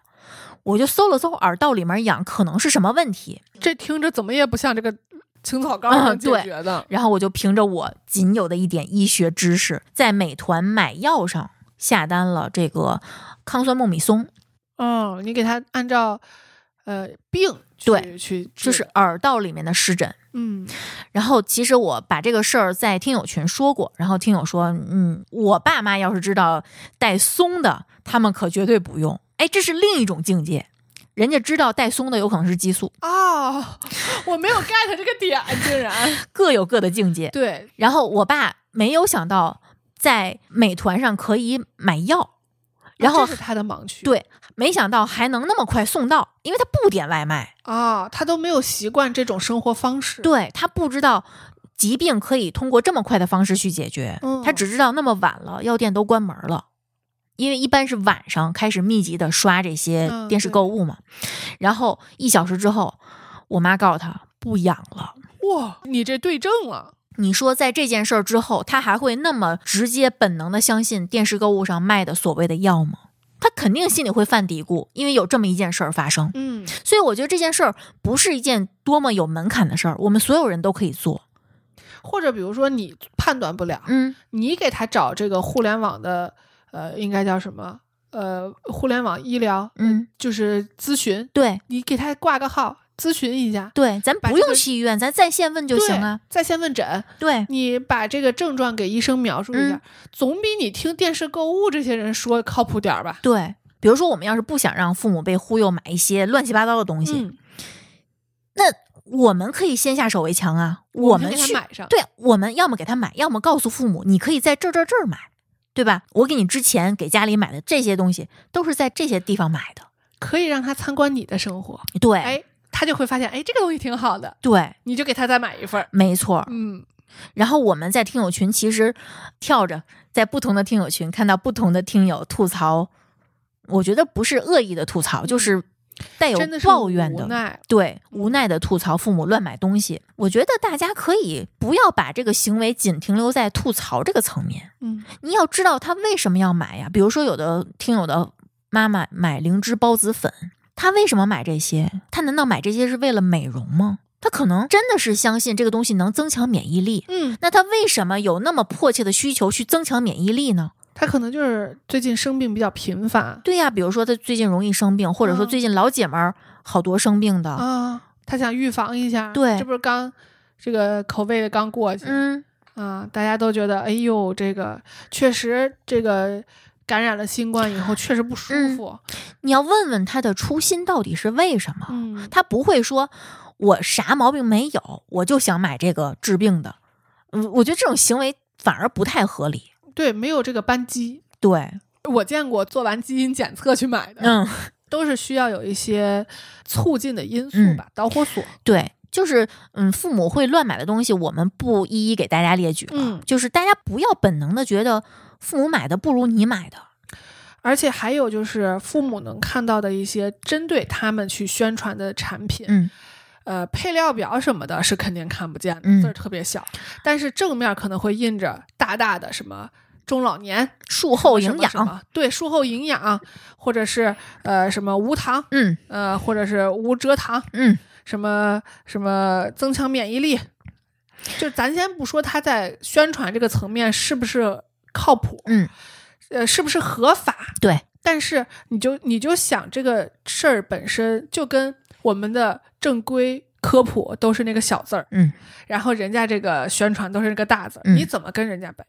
对，在父母眼里只能看到这一行，没错儿，还有就是，你别觉得父母在电视购物买东西很 low，他在电视购物上买东西跟你逛淘宝瞎买东西有什么区别呀？都是一整个激情下单。其实没有区别，而且大家都是在你看，商家就是很会利用大家的心理，就是淘宝之前有那种年度总结，嗯啊不是说过吗？就是大家更愿意在晚上下单，半夜下单，对，对嗯，他们都研究，人家是靠这个挣钱，还是那话，人家是专业的，嗯没人错家，是职业的，人家是要靠这个养活自己的。对，你是一业余的，你天天拿自己的业余去撞人家的专业，你肯定是撞不过的。对，就是你要亲自去搜搜，比比价。你比完价之后，你要给父母看看。比嗯如说你在电视购物上买的这一套五百多块钱，我淘宝上一搜一百多，一百多同款，父母不傻，嗯，父母看得见。就是他们，我觉得，呃，更相信或者叫更依赖电视购物这个渠道，可能是因为一有真人嗯，在那儿讲，对；第二就是他能看到这个东西而他且认电为视购物都是货到付款。啊，对，嗯，可能确实电子支付用的也不是那么的顺，而且你想，货都到你家了，哪个老人好意思说我打不要开了一？看不喜欢就不要了。啊都是默默接受了，嗯，这也是中国人好面子的一个表现。没，错。嗯还有大家切记不要总是在，嗯，你如果选到很好的东西，你不要发链接，你要用最短的路径让老人知道你选的这个比他们选的好，你要发截图，让他一眼看到价格，有时候老人的手机点那链接确实慢，还而没有且耐心对，打而且开跳转还要什么注册、啊，登录，或者是什么识别你是不是机器人儿，他一想，哎呀，太烦了，算了。打发嗯，你比如说，我爸这回买的那个双开门的冰箱跟嗯冰柜，其实如果在京东给他买的话，能便宜一千块钱。可是他们是在就线是下买的，对他在线下买，他会觉得线下更有保障。如果我出了问题，我不用打客服电话，我能找着这个店儿，呃对能我找直接着去这店个里就人。行。嗯，嗯，他会觉得这样的解决路径，其实老人对路径的依赖是非常严重的。明白。嗯，要不这些线下店还能活着呢？对，所以你要用自己的努力让他们看到，就是你给他们发的东西跟电视购物的区别，跟小店儿的区别，跟这个骗人的嘴的区别。直接就说人家骗人了是吧？ 夸大宣传的区别。潜移默化的影响他们的消费观。嗯，电视购物说完了，咱说说全国流窜的老中医们， 我都觉得他们能不能叫医，可能都学。不重要，他们连白大褂都不用穿，他们穿一身儿练太极拳的中式中的式那种，对就够了。这是演员吧？而且他们说话的节奏拿捏的非常好，侃侃而谈，不疾不徐，不慌会让你觉得特别稳重、嗯特别权威。但是我建议大家，你不要看到这些你就跟爸妈说这人是骗子，他不会你信的。光抛一论点，没有任何论据，谁会信你？他只看到这些人在侃侃而谈，在说一些非常专业的术语。你也听不懂，他会说你是因为听不懂，所以你才觉得他是骗子。对你记住，以后见到这样的呃老中医们，见到一次拍一次，见到一次拍一次。慢慢的，当你积累了足够多的照片，发现这老中医一会儿是内蒙古籍的，一会儿是藏族的，一会儿是，你给全国流窜的老中医建了一个数据库 对。这个时候你拿给父母，你这个时候可以大大方方的阴阳怪气，嗯他不信都不行。嗯，他自己都会怀疑自己的眼睛。他可能当时不表态，但是他心里以后不会再相信这个医生，哎甚至他会不信这个模式。哎，这就达到我们的目的了。没错，还有那天我自己录视频试了一下，我对着家里的这个智能设备喊了一声“嘿 Siri，多少度的水是致癌物？”它真的认认真真的回答了我。以下信息来自百度，它虽然是来自百度，可能有的人会看不上百度的信息，它至少不是来自于奇怪的来源。对嗯，而且这种交互模式可能对老人也比较友好，对啊他不用再看那个字了。嗯然后，呃，他说的话也很慢，对，你买一个听得很清楚。给他买个正规厂家的大品牌的，嗯买个 HomePod 的，买个小度，买个、还有啥天猫精灵啊？啊，买一些这个。老老人本来也比较喜欢吆喝着去问东西嗯，对他没准他会觉得很好玩儿。啊，跟小小朋友一样，然后你提前给他设置好音量啊什么的。对，音量稍微大一点儿。对，再有就是，如果你的爸妈愿意让你碰他们的手机，你就帮他们清理清理手机。以前还就是说安卓的那个 app 不是能随便，嗯，就是随便下点一一些个什东么西东西，它自己就下了嘛。嗯说是用苹果，现在好像好像好多人都。住在微信里了，就对是也不需要下 app 了，就是一个微信就能用用一天想看公众号有公众号，想看视频有视频号。啊，然后还有什么各种小程序，对，啊，那我们接下来说说，我们接下来要做的是评估这个焦虑的根源。你要知道他为什么焦虑，你要用得当的方式去挖掘他们的焦虑。而不是像探听隐私那样。，对，嗯，首先咱们要告诉我们的爸妈，这些谣言的文章大多数是在贩卖焦虑的。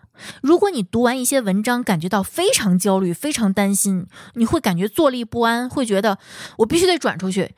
遇到这种时候，请求他们发给自己。嗯，你可以用欺骗的方式，或者说示弱的方式，说，嗯，以后再遇到这样的，你可得告诉我。啊，你万一我不知道呢？我现在天天工作这么忙，我都没有功夫看这些东西。哇，你这小词儿嗯，拽的不错，你要积累这样的信息，你要你知己知彼，不是那么不是挂在口头上的。你要建立自己的数据库。，对，嗯，然后我们再一起分析焦虑。你光评估不够，你要跟他们分析，你要通过他们转发的内容，通过他们这些匪夷所思的哭笑不得的行为去分析他们的焦虑所在。你要知道，这一定是有迹可循的。对，比如说，他为什么会转发剩菜，因为他家有剩菜，或者说他认为你天天吃剩菜；哎，为什么他们总会转发外卖有毒，因为他知道你天天吃外卖。嗯，在家都吃外卖，嗯，为什么去保健品店买几提几提的这个亚麻籽油？因为他知道自己血脂高。他们一定是有一个非常明确的需求的。对，为什么会转发核污染的内容？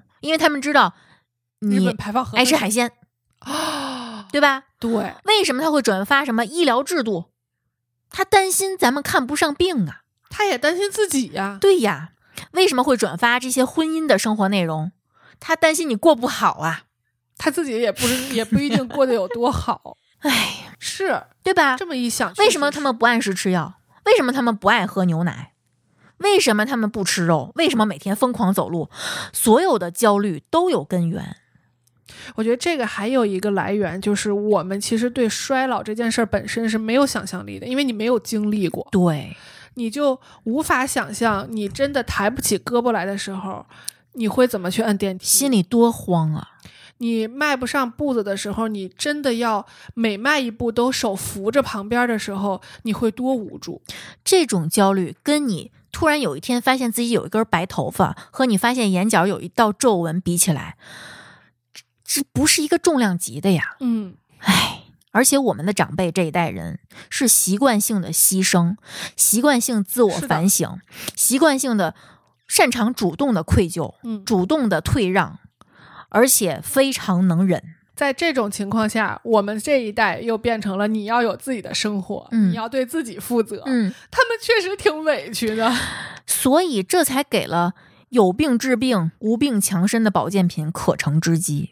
占领了他们这个心智。没错，嗯因为这些东西能满足他们不拖累别人的朴素愿望。哎呦，不拖累别人这事儿真的是，你跟他说，你说咱们要去体检，早发现、早治疗，他们不这么想，嗯他们觉得第一我不查就是没病，嗯，第二就是比如说我拖了两年，我跟你说。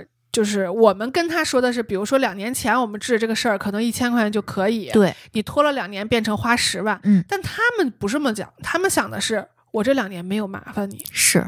哎呦，好心酸呢、嗯，好心酸哦。还有就是，我们要学会稳定自己的情绪的同时，帮父母稳定情绪。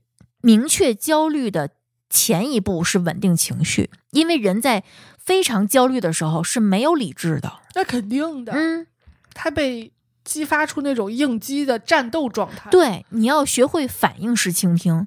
当他们说到一个点的时候，你要去帮他们去分析、引导他们，让就是听出对方还没有说出来的。比如说，你是因为这个、这个、这个才导致你会这么想，或者说导致你这么做吗？这个事儿特别像你孩子还没有学会说话的时候，你是不是也能猜出来他想干嘛？嗯那你是靠，你肯定是靠问他呀。嗯，哎，你是不是指是不是这个？嗯他摇头，对，一样的道理。没错，你也得猜父母是不是怎么着，因为有的时候他对自己的需求也不是那么的明白，对，但是在你这么一次一次的询问的时候，他也在思考，我嗯到底是不是想要这个？对，他就会给你一个相对比较明确的答案。如果在跟你的沟通中，他感受到的是被理解、被嗯倾听，愿意被你倾听，嗯，它其实大脑会回到一个平衡状态，就不会再倾向于焦虑状态。嗯，也不会应激了。对，情绪一平静下来，我们才能有更多的理性的可能去思考问题。嗯，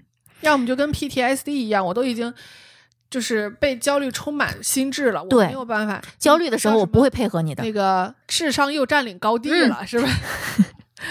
所以我们下一步是不是应该讲一些沟通的技巧？嗯，首先，当老人跟我们提出一个我们特别不认同的观点的时候，可能大多数人的本能反应是否定，嗯，但是其实给予否认是一个非常不明智的做法。我觉得给予否认来自于一，你对这件事儿本身确实很着急；对，第二就是你对这个结果也没有把握。嗯嗯所以有的人他的否认是为了，比如说他会提高音量，嗯，他会他是为了压住别人掩饰自己的无无知。能嗯，无能对和无奈对，你可以问问他，哎，你这个在哪儿看的？啊，你发给我，我学习一下。嗯我学习完了，我知道更多，咱可以一起就这个对、嗯讨论一下，变得更好。就是我在训练自己这个问题的时候，就是我其实有一段时间是这种比较抵触，就是嗯比较、呃不叫抵触，那应该叫什么？比较对立的这种这种状态去嗯跟人沟通的。嗯我第一反应总是看到别人哪说的不对，嗯我去给他纠正。后来我就发现，即便你说的是对的，即便他承认你说的是对的，嗯他在面儿上他也不能不能表现出来他对你的认可，对，就变成了他为了反对你而反对。嗯当你不说这个。不，你说的不对。这句话，你把他这个句话拿掉，嗯剩下的你全部按照你正常该怎么说怎么说，嗯，只是拿掉第一句话，嗯接受度就至少能提高百分之五十。就是肯定式的互动。嗯，嗯你先说，哎，你这个你这么说有点意思。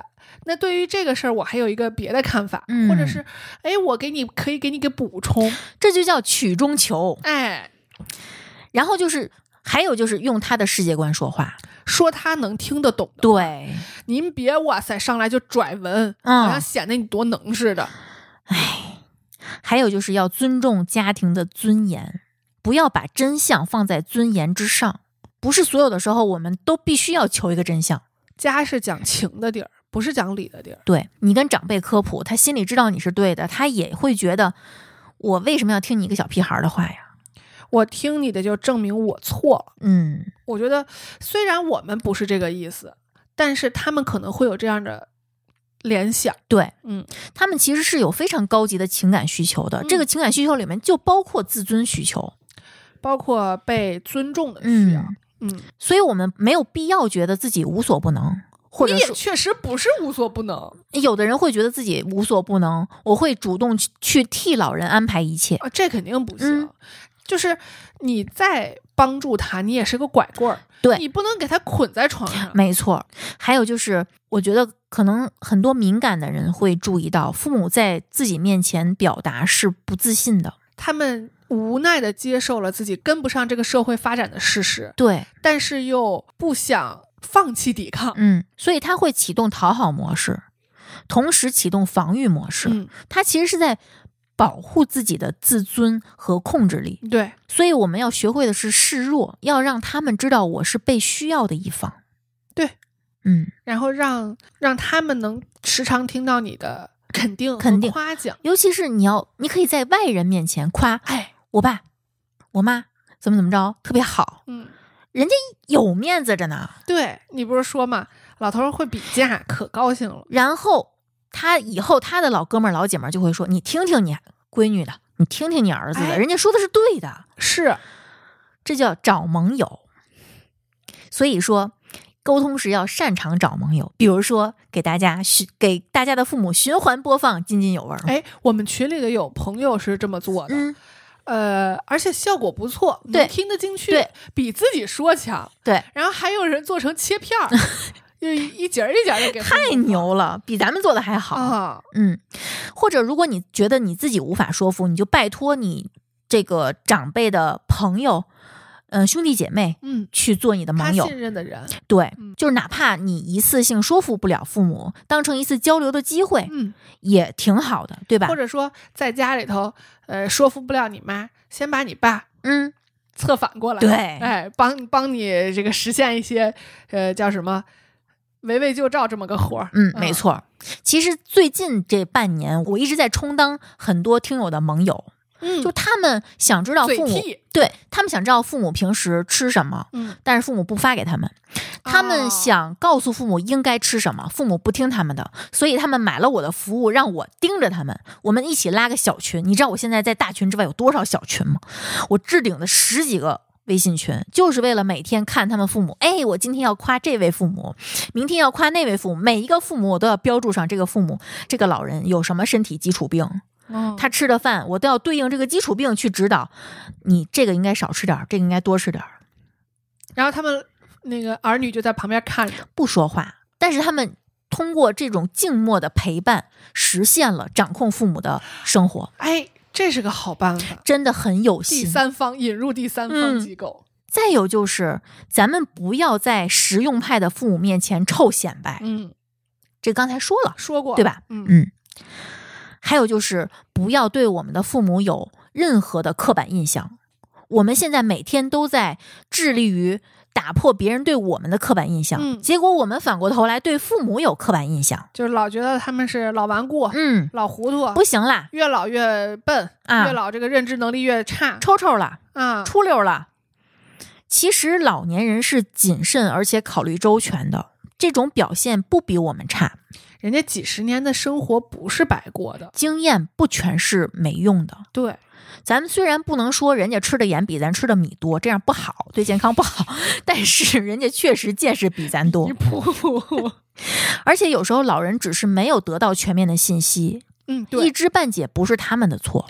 这我觉得是可能是互联网产品的原罪吧，就是嗯他会推给你你认为对的东西，嗯然后就只推给你你认为对的对东西，这个确实不赖父母。我们现在也处在这种信息茧房里，是的无法自拔。没错，嗯，还有就是我们不要总是带入我们的视角去跟父母沟通。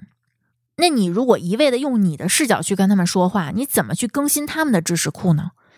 他们可能甚至都不愿意听。嗯，还有我们有很多人啊，不光是听友，很多人因为讨厌看到这些谣言，就退群回避，啊，就人家发了不看，你我也永远不发，我给你设置分组，我屏蔽你。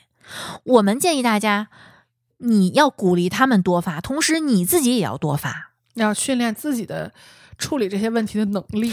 你还要养成父母就是利用先入为主的这个人性，去让父母在接受谣言之前，先接受你的灌输。你先把这个坑填上。对，有时候不是因为你知道，就是他们有时候根本不知道这是谣言。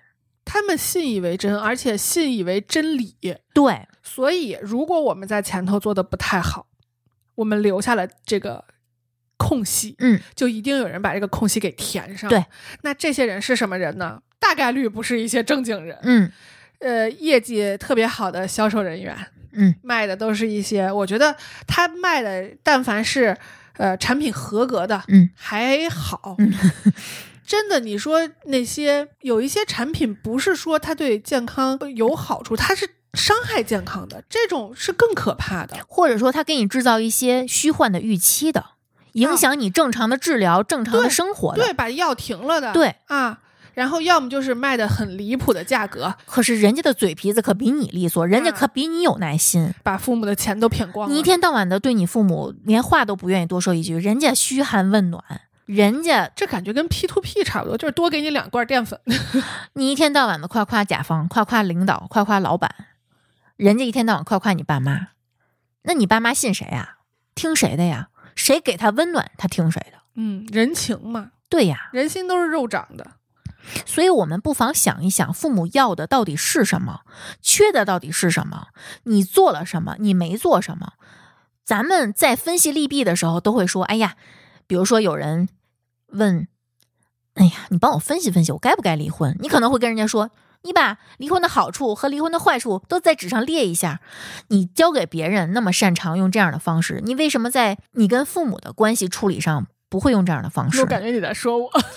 没有，我没有说你我觉得最后的最后，就是我们要找一个兜底的方案。是的，呃，不管是买保险嗯还是存钱，嗯。因为我觉得真的有很多父母被骗，而且不止一次。对，呃，这个被骗，他可能是呃情绪上的骗，嗯比如说这个东西他没有达到他该有的效果，嗯还有可能 O to O 也骗了不少人呀。就是所有的这些东西可能会掏空他们的积蓄，是让他们更没有安全感，更自我怀疑、更绝望、更觉得自己没用。更想翻盘，对，这就更可怕。它会激发人的贪欲。对，所以在这种情况下，首先你要做到的就是你要成为他们的支柱，嗯首先，你要给自己买好保险，嗯，这样的话呢，保证万一你出问题，这个家不至于哐当一下就掉地上。就是不要让这个家完全没有经济上的兜底。对，任何一个人，就是你，你至少得有一个兜底。然后就是如果他们还能买保险，那就抓紧时间买。对如果他们已经不能买保险了，就是这种什么每个城市的惠民保，嗯，咱对一顿饭的钱对给买上，嗯，然后就是定期检查身体。对，这个太重要了。不但他们要检查，你也要检查，因为他们有的时候会担心你的身体。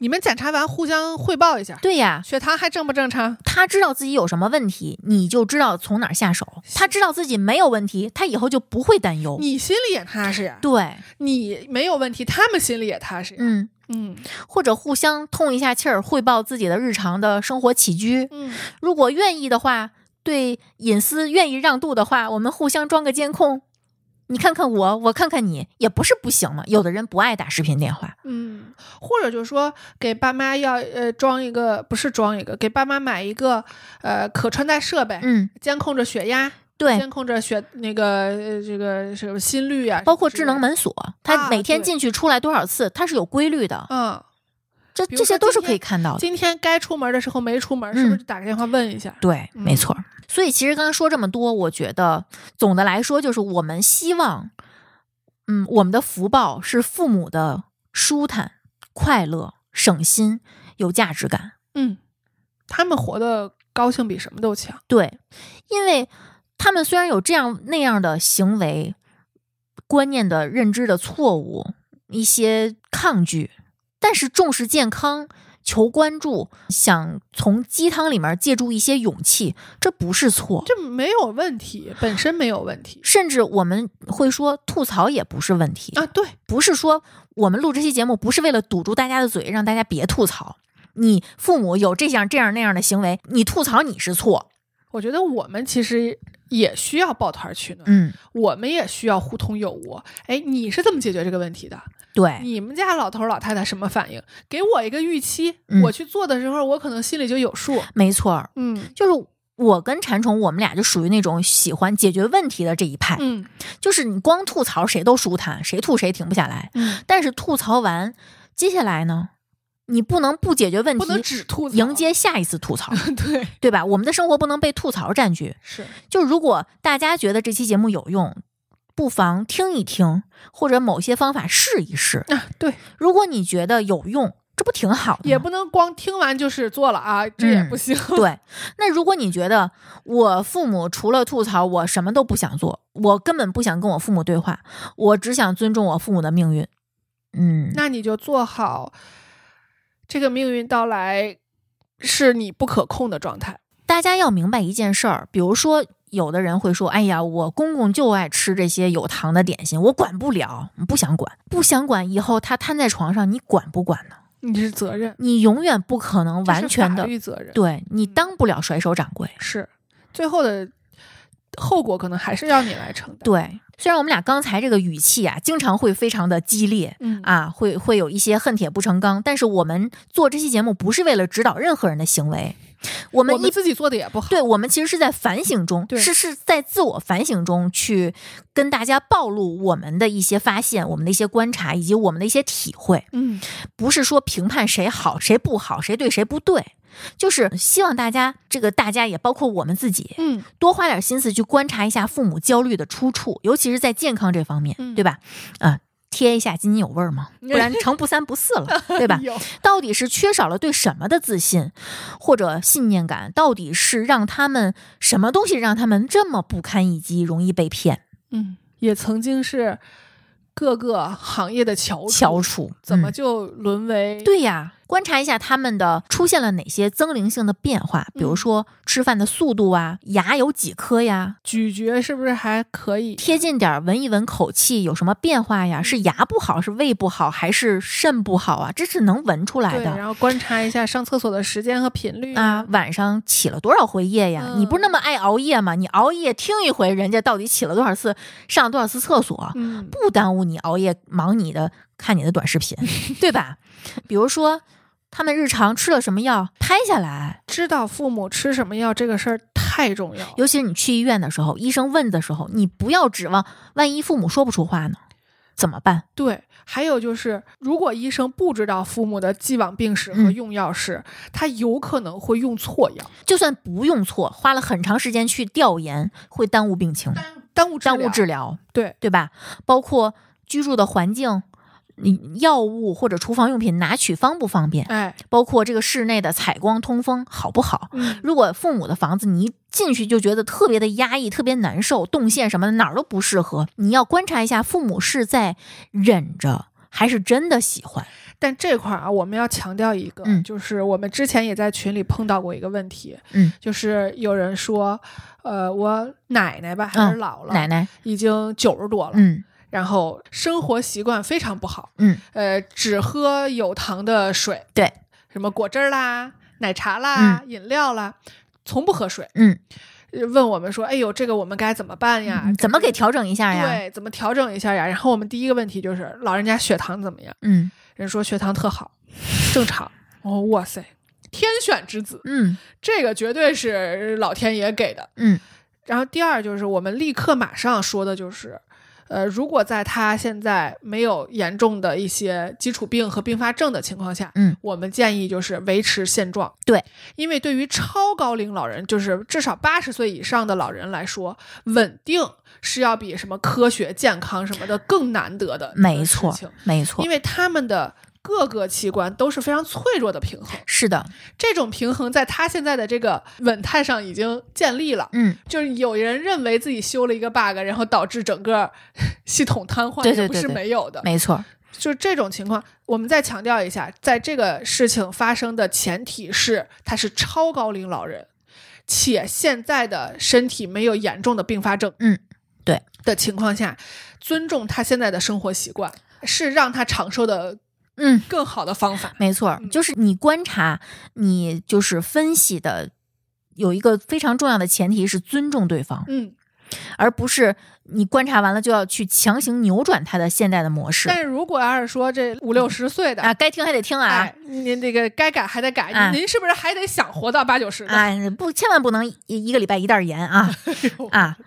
包括看看家里的夜灯还亮不亮啊、啊，包括看看浴室防不防滑哎，拖鞋防不防滑？啊，家里的插线板儿是不是好几十年前的？室温是不是够？啊，包括你看看他们的鞋是不是已经磨的一侧已经没有了，啊或者鞋垫儿滑溜不滑溜？磨损的状况会表现他们运动的能力。，对，包啊括摸摸他们的衣服，然后看看他们的衣柜里面有没有能让他们冬天保护头颈部的围巾、帽子，嗯，预防一些突发情况，对对吧？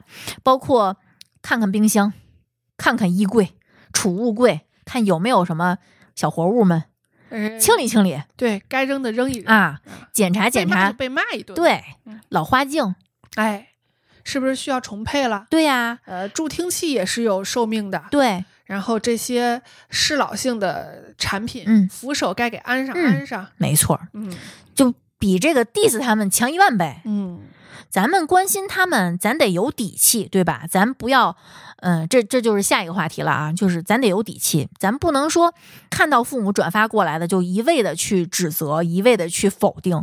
你点开看看，你哪怕贡献一个这个点击率，你至少知道他发的是什么。嗯，人万家一万一人家引用一什么柳叶刀什啊么那一阵儿，你可咋办？你妈脱口而出哈佛什么什么，你哪知道啊？哈佛现在东西多了，你怎么怼人，怎么反驳呀？对不对？你得先了解才能反驳。对我们不要想当然的觉得父母就应该过什么样的生活，我们应该问问父母自己想要过什么样的生活。父母不是说到了这个岁数就理所应当的每天只能逗猫逗狗、养鱼浇花儿，他们有自己的需求。每个老人的喜好都不一样，对，嗯，人家想得开的能出去玩儿，喜欢孩子的可以帮你带带孩子，嗯但是这都是建立在人家自己愿意的基础。是的，我们现在总是在张扬我们的个性，我们现在能有多独立？我们甚至会建一个小组叫“父母皆祸哎害”，我们甚至把这个当成一个流行语。然后我们现在还有另一个流行语叫“逃离故乡”，我们要离父辈离得远远的。说这种逃离，可能更多的逃离的是他们的那种思想观念呀、生活方式呀。对，你觉得你看不上，嗯，但是甚至你逃离的时候是带着一种快意恩仇，鄙啊对觉得我可干了一件扬眉吐气的事儿，哎我可离开我的原生家庭了，我可离开我就是曾经苦难的生活了。嗯，其实我们的父母其实真的很不容易，这个不是圣母心啊，就是年轻的时候他们一直是在一种不能有自我、嗯不能讲个性、对，必须服从权威这样的环境下长大的，他们身上已经有这样的烙印了。是现在我们真的不希望他们体会到的是被时代抛弃，您不能要求人五六十岁了突然嘎嘣儿一下有了自己想法，嗯这不太现实。就算时代抛弃，他也最好不要感受到的是被你嫌弃，啊，对，对吧？这更伤人心。就说你可以不同意他的观点，嗯，但是你不能嫌弃他。对，你们可以是平等的坐下来去聊。嗯当然啊，我觉得很多听友也跟我们反馈过说，其实父母不太尊重我们。嗯呃，这个事儿呢，我觉得分几个方向吧。一个就是，首先你得打铁自身硬，嗯就是你得先足够，呃，不管是理性还是客观、嗯去分析这个事儿。嗯。第二就是，他怎么做是他的选择，嗯，你怎么做是你的选择，也许他对你施加一次他的不尊重，他就完成了他的闭环。他不是为了让你反抗，他也不是为了让你顺从，他只是为了说出他想说的那些话。还有就是，你怎么知道你在多次的表达尊重之后，他不会学着你说呢？没错儿，就我们要减少想当然。嗯，真的去做，嗯，呃，先克服自己心里的恐惧。对嗯，那就我们从取消屏蔽他们的朋友圈儿开始做起。嗯。然后也欢迎大家在评论区留言跟我们分享。首先分享你们遇到了什么问题，嗯，然后集思广益，让我们的听友们帮忙回忆一下，看对看他们都是怎么解决这对些问题的。我们也看看我们有没有我们没有想到的一些事情，或者我们是不是太理想主义了？啊说说你们更有接地气的对策。对，或者更具体的问题，对，我们去讨论一下。行，那这期节目上线的那一周正好是三八妇女节。祝我们的妈妈们嗯，节日快乐！那这期就聊到这儿，好，我们下期再见，拜拜感谢您收听本期节目。本期播客节目由津津乐道制作播出。你也可以在我们的官网 d a o 点 f m 找到我们的更多内容作品。如果您喜欢我们的节目，欢迎在微信、微博、朋友圈等社交媒体转发分享。您的分享对我们而言十分重要。如果您希望与我们互动，可以关注我们的微信公众号“津津乐道播客”，天津的津，欢乐的乐，道路的道。在关注后按提示操作，即可加入我们的听友社群。